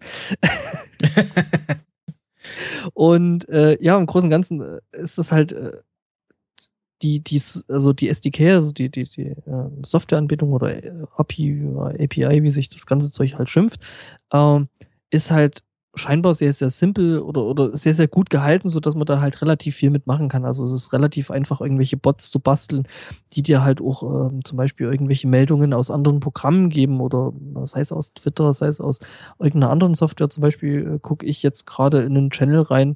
Ähm, wir arbeiten halt mit Unity und da ist es halt so, dass wenn das Ding mit bestimmten Sachen fertig ist, äh, gibt es mir halt in Slack einfach eine Meldung aus. So, hey, ich bin jetzt mit dem Scheiß fertig, äh, äh mach mal weiter. Ähm, was halt einfach so praktisch ist. Und dann gibt's halt so Sachen wie den Rauchmelder bei uns, ähm, wo sich halt die Raucher einen eigenen Channel gebastelt haben, ähm, wo dann halt immer kurz reingeschrieben, hey, ich würde gerne mal eine Rauchen gehen, wer kommt mit? Ähm, es gibt Lunch, ähm, Random, das ist halt einfach nur Blödsinn und ja, also funktioniert so in unserer täglichen Kommunikation echt gut. Ähm, von daher ist das schon ein ziemlich cooles Tool. Ja, ähm, ich habe das eher einfach durch die Freakshow kennengelernt und ähm, unsere Kulturpessimisten-Kommunikation lief ja größtenteils über Twitter-DMs oder Skype. Und ich war mit beiden aus verschiedenen Gründen unzufrieden. Erstmal Twitter-DMs, weil die irgendwie buggy waren, also dann sind mal Meldungen nicht durchgekommen und dann sind die auf einmal durchgekommen und der Erik hat auch den, die, diese Angewohnheit, mich auf verschiedenen Accounts anzuschreiben. Also der schreibt Parallel. mich auf dem Kulturpessimisten-Account an, manchmal auf dem Countdown-Podcast-Account, manchmal auf meinem privaten Account. Ich glaube, er meint es gut, weil er das auch dann immer thematisch trennen will. Aber für mich ist es dann immer der, äh, der dieser Aufwand, immer die Accounts ständig hin und her zu wechseln. Und ja, ich war einfach interessiert an Slack. Und der mhm. Skype-Chat war einfach irgendwie zu, dann verschwinden mal die Nachrichten, wenn man einen neuen, neuen Mitglied zu der Gruppe hinzufügt und ja, die, und Slack äh, hat mir jetzt sehr gut gefallen aus verschiedenen Gründen. Einmal, weil die eine sehr schöne Darstellung von Links haben. Also wenn man jetzt einfach irgendwie so einen Dropbox-Link reinwirft, dann wird automatisch, wenn das ein Bild ist, das Bild geladen. Und wenn man irgendeine Webseite reinwirft, also es wird alles sehr schön dargestellt. Und was mich besonders begeistert hat, ist, was du auch schon angesprochen hast, diese Integration. Also bei uns im Kulturpessimisten-Channel habe ich das jetzt so eingerichtet, dass wir immer sehen, wenn eine neue Karte verändert wird bei unserem Trello-Board, dass man so eine chronologische Übersicht hat, wer jetzt gerade welche Karte angelegt hat. Das sieht man natürlich auch in der Trello-Chronik, aber da haben wir es gleich in unserem normalen Gesprächsverlauf. Und dann habe ich nochmal es integriert, dass äh, unser Kulturpessimisten Twitter-Account immer äh, vermeldet, wenn, wenn was getwittert wird oder wenn wir angetwittert werden. Weil bisher ist es ja so, dass ich der Einzige bin, der da mehr oder weniger regelmäßig draufschaut. Mhm. Und ähm. dann waren immer die Probleme, ja, welche Firma haben wir denn jetzt empfohlen bekommen? Und so kann jetzt, können wir jetzt alle gleichzeitig sehen, was da auf dem Twitter-Account passiert. Also im Großen und Ganzen das mit den, mit den Integrationen ist halt schon geil, ist aber auch ein Stück weit Fluch und Segen. Äh, Fluch und Segen deswegen, äh, weil einfach, ja, in dem Moment, wo einfach die äh, Anzahl und die Menge an Nachrichten äh, so groß wird, dass du im Prinzip ja im äh, Nutzen von, von Rauschen nicht mehr unterscheiden kannst, äh, dann wird es halt schon wieder schwierig. Und äh, wie es zum Beispiel, äh, was ich vorhin gemacht habe, weil es mir einfach auf den Sack ging, äh, ich habe das Ding halt erstmal irgendwie komplett gemutet. Das heißt, ähm, da geht's halt, da geht's halt los. Ähm, da solltest du dann halt vielleicht wieder anfangen, dann wieder ähm, Channels aufzumachen und zum Beispiel sagen, okay, es gibt jetzt zum Beispiel äh, im Slack den, den, den Twitter-Channel, wo dann halt der Twitter-Bot irgendwie reinspeien kann. Dann gibt's halt den Trello-Channel, wo dann halt äh, das Trello-Ding sie sein Zeug reinmacht. Und wo ich mir dann als Nutzer selber quasi äh, zusammenstellen kann, okay, was ist jetzt für mich wichtig? Äh, ich möchte filtern, äh, ich möchte nicht alles mitkriegen, ich möchte zum Beispiel jetzt ja, das Trello-Zeug, das gucke ich mir halt vor der, vor der Sendung an und gucke halt, äh, was da drin steht. Und da brauche ich zum Beispiel die Notifications nicht. Ähm, und äh, das ist halt auch wieder so eine Sache, die, die, die, die Slack halt auch wieder sehr, sehr geil macht. Ähm, es ist sehr, sehr geil durchsuchbar. Ähm, zum Beispiel kannst du Daten eingrenzen, du kannst sagen, hey, was sollte in der Nachricht eigentlich so ungefähr drinstehen? Also, was heißt ungefähr drinstehen? Also, äh, ja, du kannst es halt relativ gut filtern äh, was das Slack halt auch äh, doch unglaublich vielseitig auch macht, ähm, gerade eben in der ganzen Kommunikationsgeschichte. Ähm, ja, unser kommunikatives äh, Nirvana, was wir da haben, äh, eben irgendwie so teilweise über Twitter, teilweise über über über Skype. Äh, das ist halt irgendwie, das, das taugt alles nicht, weil ähm, ich lese irgendwie über den Tag jetzt irgendwie aktiv nicht so wirklich viel, was äh, auf Skype passiert. Auf Twitter ist in der letzten Zeit auch massiv viel weniger geworden, weil mir einfach die Zeit fehlt. Und mm, ja, und da ist es halt wirklich echt so, ähm, dass ich dann hin und wieder doch irgendwas verpasse, was halt auch doof ist. Wenn wir einfach eine Sendung machen wollen und da, hey, ich hätte noch das Thema, äh, kannst du da irgendwas dazu und so. Ich das halt irgendwie erst fünf Minuten vor der Sendung mitkriege, dann kann ich mich natürlich nicht vorbereiten.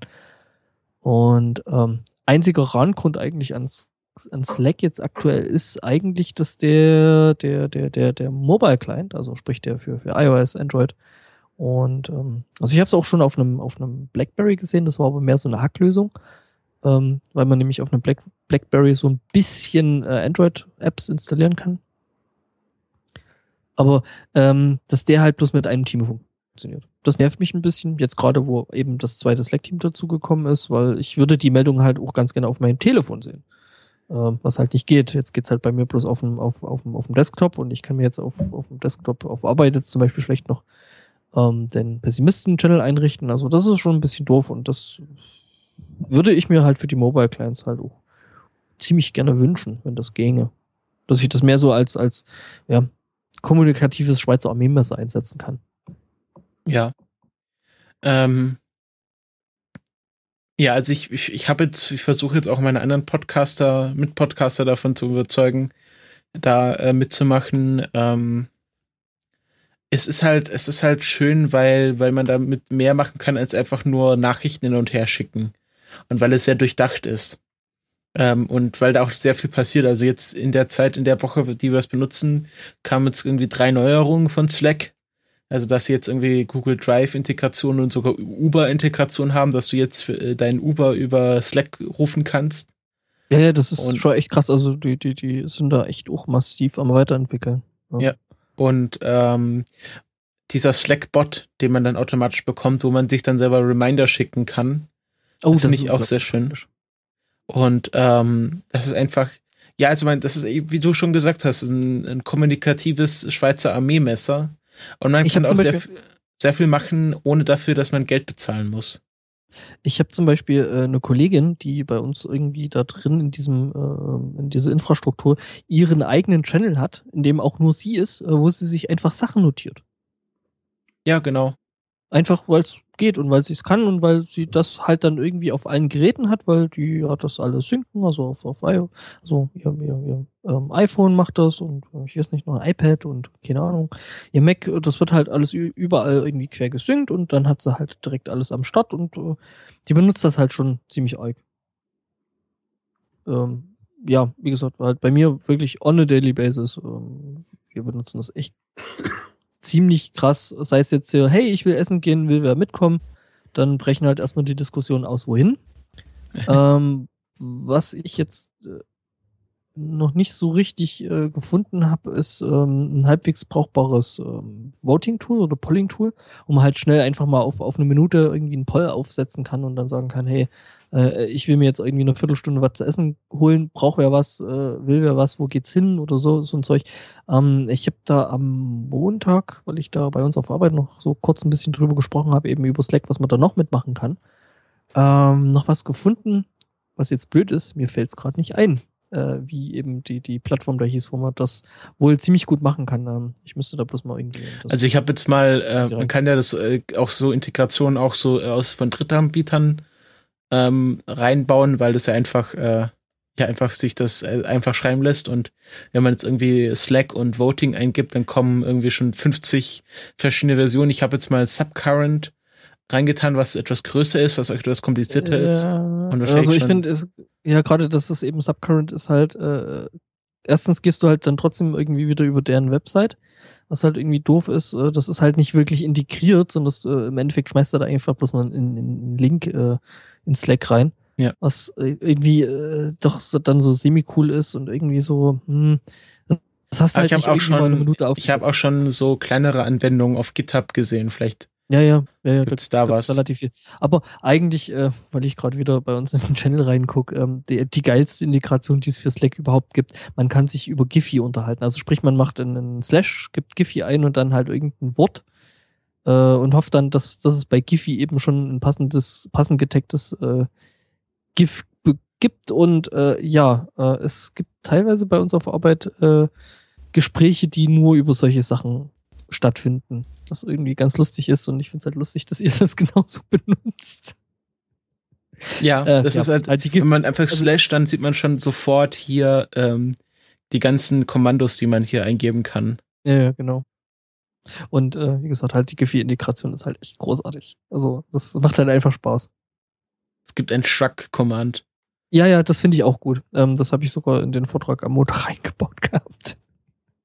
Ja. ähm, ja. Ja, also wie gesagt, also Slack ist wirklich toll. Ähm, ist, wenn man größere Teams hat, äh, schon teuer, ne? weil man dann irgendwo ab einem gewissen Grad, glaube ich, ab User bezahlt oder pro User bezahlt. Naja, man bezahlt immer pro User. Ja, also, und, ähm, es ist so, das Pricing ist so, dass man ähm, gratis äh, kann man die letzten 10.000 Messages äh, lesen und ab dann, wenn man äh, weiter zurück möchte, dann muss man Geld dafür bezahlen. Und man kann maximal zehn Integrationen einbauen bei, beim gratis Slack. Okay, dann hat sich das in letzter Zeit doch noch mal geändert. Ähm, ich kenn's noch, du hast, glaube ich, irgendwie, es gab mal eine Zeit, da hast du irgendwie bloß pro Integration bezahlt. Was Aha. auch irgendwie ganz nett gewesen ist, aber dann scheinbar äh, für, ja, einfach für die nicht getaugt hat, weil es halt einfach nicht genug Kohle abgeworfen hat, weil ich meine, hey, das kostet halt schon irgendwie eine Menge Kohle, das ganze Ding so am Laufen zu halten und so weiterzuentwickeln, auch in der Geschwindigkeit, ähm, wie sie das halt eben weiterentwickeln. Und von daher, ja. Okay, also man zahlt ähm, pro User, wenn man es monatlich bezahlt, 8 Dollar. Und wenn man es jährlich bezahlt, 6 Euro, 6 Dollar 67. Und ähm, das ist das Standard. Dann kann man Searchable Archive with Unlimited Messages, Unlimited Service Integration. Ähm, dann kann man auch, äh, also wenn man so einen Nutzer hinzufügt, ist er sofort Admin und wenn man dafür zahlt, kann man auch Gäste einladen. Ähm, es gibt Benutzungsstatistiken, Google Authenticator, ähm, ne was? Genau, Google Apps for Domain, Domains Sign-On, ich weiß nicht, was das ist man, man kann auch dann per E-Mail Sachen, also es, es gibt schon mehr, wenn man dafür bezahlt, aber es ist nicht so, dass, dass das so ein, sagen wir so, ein Pay-to-Win-Strategie äh, ist, sondern man kann auch gut damit arbeiten, wenn man nicht dafür zahlt. Ähm, das Ding ist, ähm, was man, glaube ich, bei Slack, äh, bei Slack noch machen kann, ähm, bei Swag, ähm, ist, äh, man kann sich da wohl irgendwie auch so ein bisschen als Team ähm, äh, als Beta-Tester quasi anmelden und da so Teams betreuen. Ich weiß das ähm, aus der Ingress-Szene, die Ingress-Szene, ähm, die mittlerweile auch ähm, doch ziemlich größtenteils auf Slack umgestiegen sind und die dann da quasi den Beta-Tester machen, den Service dann nutzen und dafür halt äh, das ganze Ding für Umme kriegen und dann, ja, aber da eben ihr Zeug mittreiben. Dann eben auch Bots reinschmeißen, selber Bots schreiben und Integration schreiben und so ein Zeug. Äh. Und von daher wäre das vielleicht auch noch eine Möglichkeit, äh, wie man da einfach ja eben kostengünstig da vielleicht rankommen kann, wenn man jetzt wirklich bloß ein Privatnutzer ist und irgendwie einen Podcast hat und äh, solches Zeug halt macht.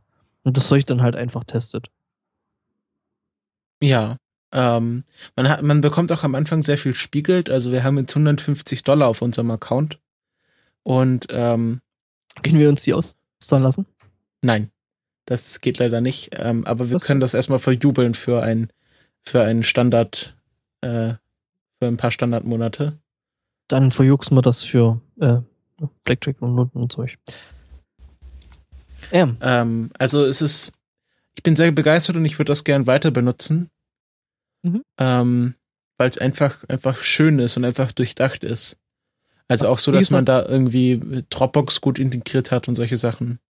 Ja, das vieles tolles Zeug dran. Du kannst Bilder zum Beispiel, also ich weiß nicht, wie es auf Windows ist, ähm, da habe ich Slack ehrlich gesagt noch nie benutzt, aber auf Mac ist es halt so, dass ich halt einfach irgendwo hingehen kann, äh, äh im Browser ein Bild kopieren und kann das dann halt einfach äh, per, per Copy and Paste da reinpasten, was halt auch irgendwie ziemlich cool ist.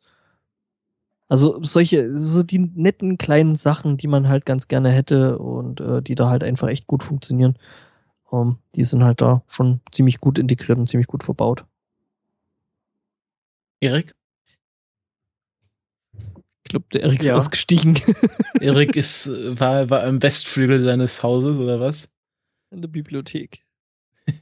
ähm, hast du auch noch was zu Slack zu sagen? Ja, ich finde das auch ganz gut. so der Ansatz mit den, dass man mal endlich mal die verschiedenen Kanäle in eins, in eins wirklich versammeln kann, ist schon sehr praktisch. Ja, was einem halt einfach durch diese Integration einfach ziemlich einfach gemacht wird. Was halt ziemlich cool ist. Also, wir haben, wie gesagt, bei uns auf Arbeit teilweise Programme, die über Slack mit uns sprechen. Ja, also unser Fazit sehr schön. Und äh, ja, werden wir wahrscheinlich, ich weiß nicht, möchtest du das bestimmt, aber ich würde es gern weiter benutzen. Ja, ja, ist echt nett. Wie gesagt, also ähm, das Einzige, was ich mir echt noch bei Slack wünschen würde, wäre halt äh, die äh, Integration von, von, von mehreren Teams auf der Mobile-Version, weil das wäre echt noch ein nice, also das wäre echt gut, weil ich meine, hey, ich kann äh, mehrere Twitter-Accounts irgendwie mit einem Client auf, auf iOS äh, bedienen, also warum soll das für Slack nicht gehen? Ich glaube, das wird Ach ja, genau. Es gibt, es gibt eine Sache, die äh, da noch ein bisschen, also was man halt wissen muss, ist, wenn man sich das auf einem Mobile Device äh, installiert, ähm, dadurch, dass ich das Zeug eben auf Arbeit benutze, ähm, du bist so gesehen always on. Das heißt, du bekommst immer Push-Notifications, was halt äh, bei einer Chat, Messenger, Message-App, die du halt auf Arbeit benutzt, ähm, also du kannst dich nicht irgendwie offline schalten. Du bist halt, du bekommst halt immer deine Push-Notifications, sei es bist du jetzt im Urlaub, bist, sei es bist du gerade am Wochenende, sei es du bist irgendwo, äh, wo du jetzt eigentlich nichts von der Arbeit wissen willst, ähm, du bekommst die Dinger oder die Sachen halt trotzdem irgendwo aufs, aufs, aufs äh, Gerät geschoben. Und das wäre auch mal noch cool, wirklicher Offline-Modus für, hey, ich habe jetzt Urlaub, ich will jetzt irgendwie zwei Wochen nichts von der Arbeit hören. Kann man das nicht wolle. so einstellen, dass man dann nur notifiziert wird, wenn man, wenn zum Beispiel sein Name erwähnt wird oder sowas? Und selbst das willst du teilweise nicht. Wenn es wirklich wichtig ist, dann sollen die Leute. Kannst du ja die Push-Notifications komplett ausschalten bei dir am iOS. Ja, das geht, aber das ist halt alles wieder so ein bisschen über einen halben Handstand und das ist eigentlich nicht das, ich will in die App gehen, will sagen, okay, ich bin jetzt wirklich mal offline. Parts. Ich will einen Knopf drücken, hey, offline, weg, ich will keine Notifications von dem Ding, fertig. Und nicht irgendwie, ah, ich muss da noch Push-Notifications und muss das noch und vielleicht noch äh, das mobile Internet für das Ding abdrehen und solch, sonst ich will einfach Ruhe haben, geh offline, Schnauze. Das wäre noch so nett und eben das mit den mehreren Teams, in dem man dann auf der Mobile-App irgendwie rein kann.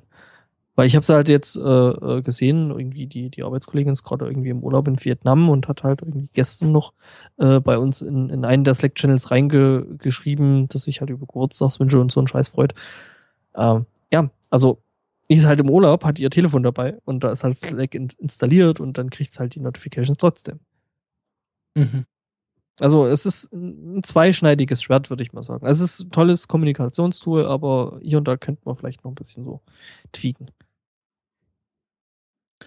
Gut, dann kommen wir zu unserem letzten Pick.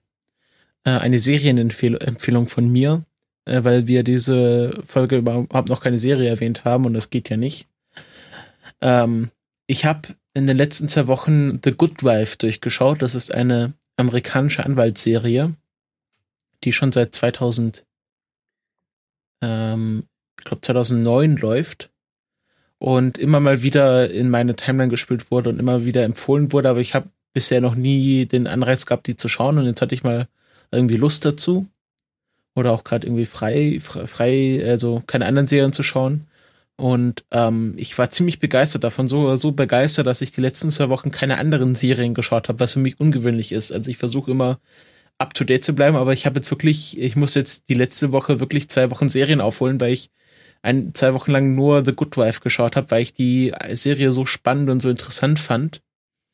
Und ähm, das finde find nicht nur ich, sondern auch äh, viele Menschen äh, um mich herum, weil die Serie hat schon viele Emmys gewonnen, viele Preise, ist oft ausgezeichnet worden. Und worum es in der Serie geht, wir fangen damit an. Ähm, die Hauptfigur ist Alicia Florrick, gespielt von Juliana Magulis. Jul, warte kurz. Jul, genau, Ma, Ma, ja, Magulis. Magulis. Ähm, und die ist die Frau des States Attorney von Cook County. Also äh, die States spielen ja in den USA nochmal eine andere Rolle als bei uns die Landkreise, sind ja schon etwas wichtiger. Und Cook County ist nach Los Angeles der bevölkerungsreichste County in den USA. Ist in Chicago, also die Serie spielt zu großen Teilen in Chicago. Und ähm, der tritt gerade zurück wegen eines äh, Sexskandals mit einer Prostituierten und äh, mit so, also der, irgendwie Bestechung, dass er da irgendwelche äh, Fälle, also irgendwelche Kriminalfälle nicht weiter verfolgt hat, weil er bestochen wurde und muss dann auch ins Gefängnis. Und Alicia Florrick muss sich jetzt äh, eine Arbeitsstelle suchen, weil sie halt davor irgendwie Hausfrau war, so eine Suburban Mom. Oder ja, halt, äh, ihr Mann war halt so reich, dass sie nicht arbeiten musste. Und ähm, durch einen äh, Freund von der Universität kommt sie dann halt zu einer so einer großen Anwaltsfirma und äh, wir lernen erstmal so halt die ganz normale Arbeit von Anwälten kennen, wie man halt irgendwie vor Gericht äh, argumentiert und sie ist halt ziemlich gut darin. Und äh, das ist halt dieses amerikanische System mit Objection und es wird ganz viel Objection geschrien und da muss man das begründen. Also dieser Anwaltsteil spielt eine große Rolle.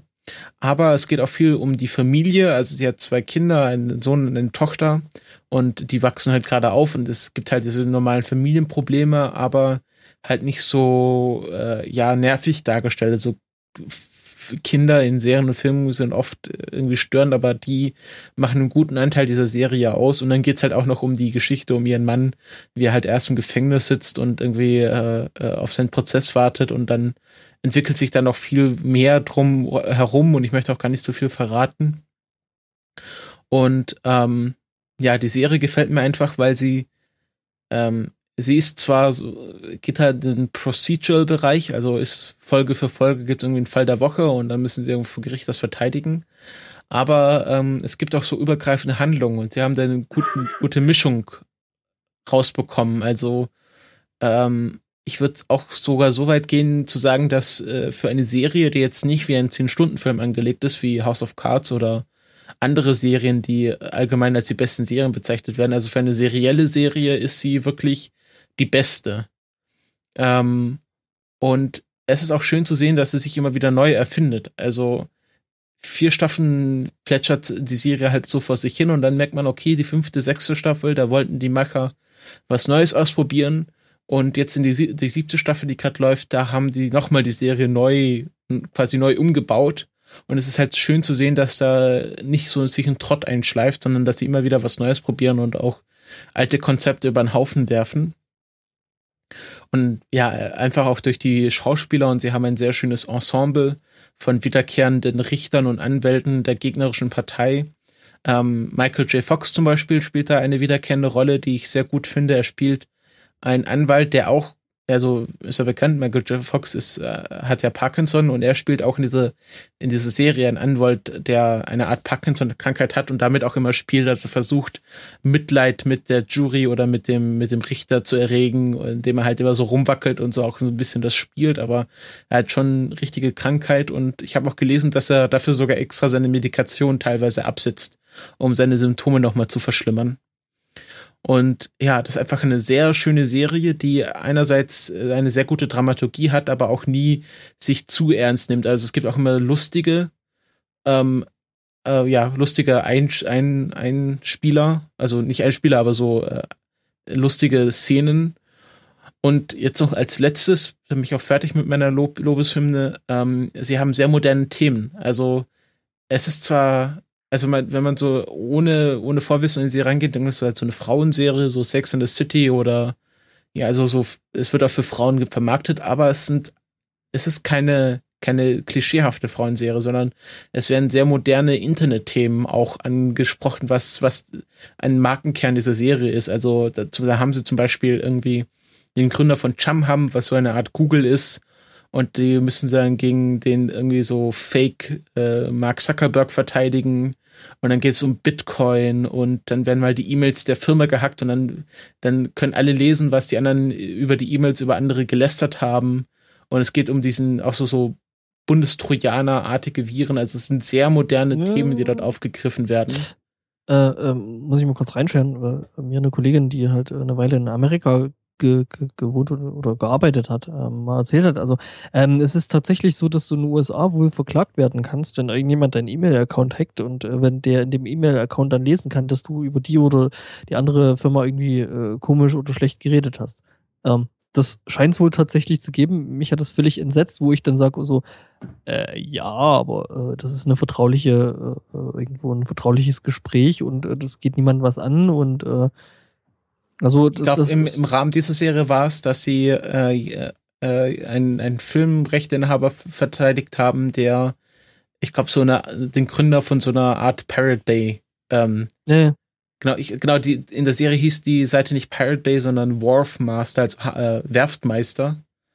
Ähm, also sie haben immer so, immer auch so Anspielungen, damit man auch weiß, worum es geht. Also es gibt dann dort nicht Reddit, sondern Scabbit. Und dann haben sie dort so eine Geschichte um den Boston Bomber gedreht, also mit Anspielung auf diese Boston Marathon Bombings, wo dann über Reddit so eine Art Verbrecherjagd entstand.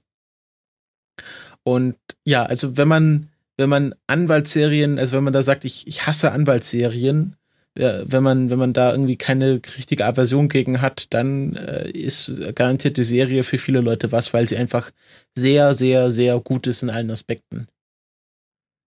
Jetzt bin ich fertig. Ja, dann war das, glaube ich, auch wir, der letzte Pick, oder? Ja, kommen wir zu den Hausmeistereien. Da möchte ich noch kurz zuerst was einschieben, was iTunes betrifft.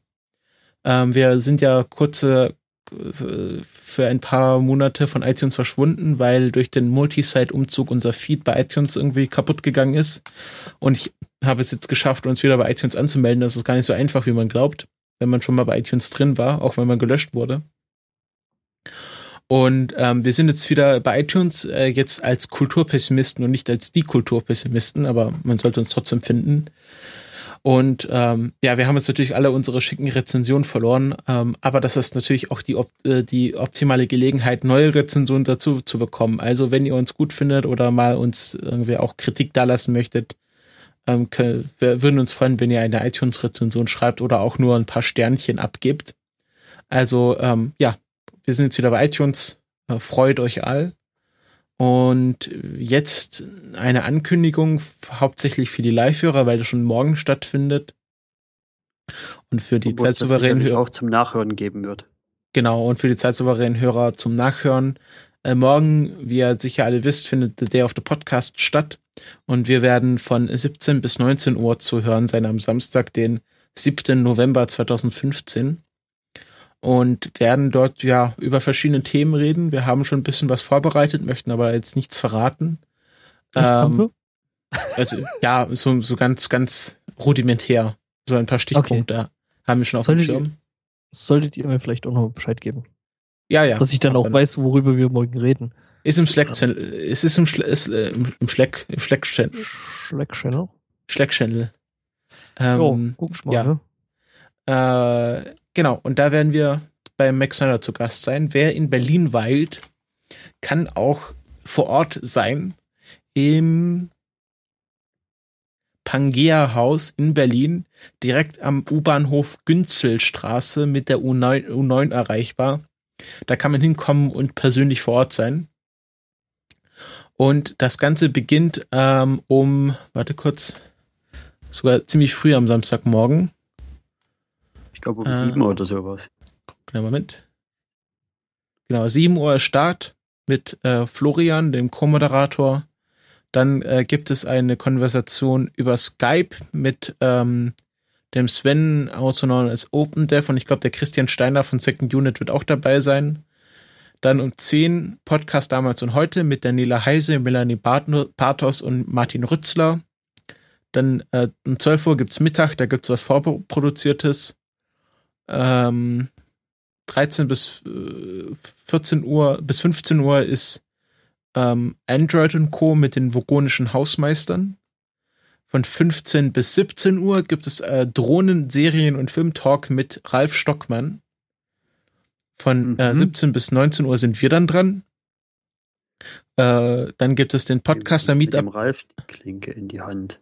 Ja, dann gibt es den Podcaster Meetup Berlin ähm, Anwesenheit vor Ort erwünscht. Äh, um 20 Uhr kommen die Nachrichten. Ähm, um 20 Uhr das gehört, ne? Um 20.15 Uhr gibt es die internationale Unterhaltungsgala. Ähm, Gala Be Need, Gala Be Need In. Tipp, es ist ein Anagramm einer TV-Show. Ich, ich, weiß nicht, was das heißen soll. Internationale Unterhaltungsgala ist doch Anycast, oder? Nö, Anycast ist doch der Fachpodcast für Heimat, Recht, Bahn und Moral. Achso, ne, es ist NSFW, aber ich glaube nicht, dass NSFW teilnehmen wird. Ähm, also äh, eine Überraschung sozusagen. Ähm, dann damals TM Feed Staatsbürgerkunde mit Ayuvo und Martin Fischer. Ähm, ab 0 Uhr gibt es eine Live-Serienschau. Wir schauen eine Folge einer zufällig ausgewählten Serie auf Netflix, WatchEver äh, und kommentieren diese. Um 1 Uhr kommt dann so ein komischer Podcast, der sich mit komischen Verschwörungstheorien in der Raumfahrt beschäftigt. Ich weiß auch nicht, was das für Dödel sind. Ähm, Apollo-Zilla. Apollo, genau. Ähm, um 3 Uhr kommt eine Folge Nerd-Emission.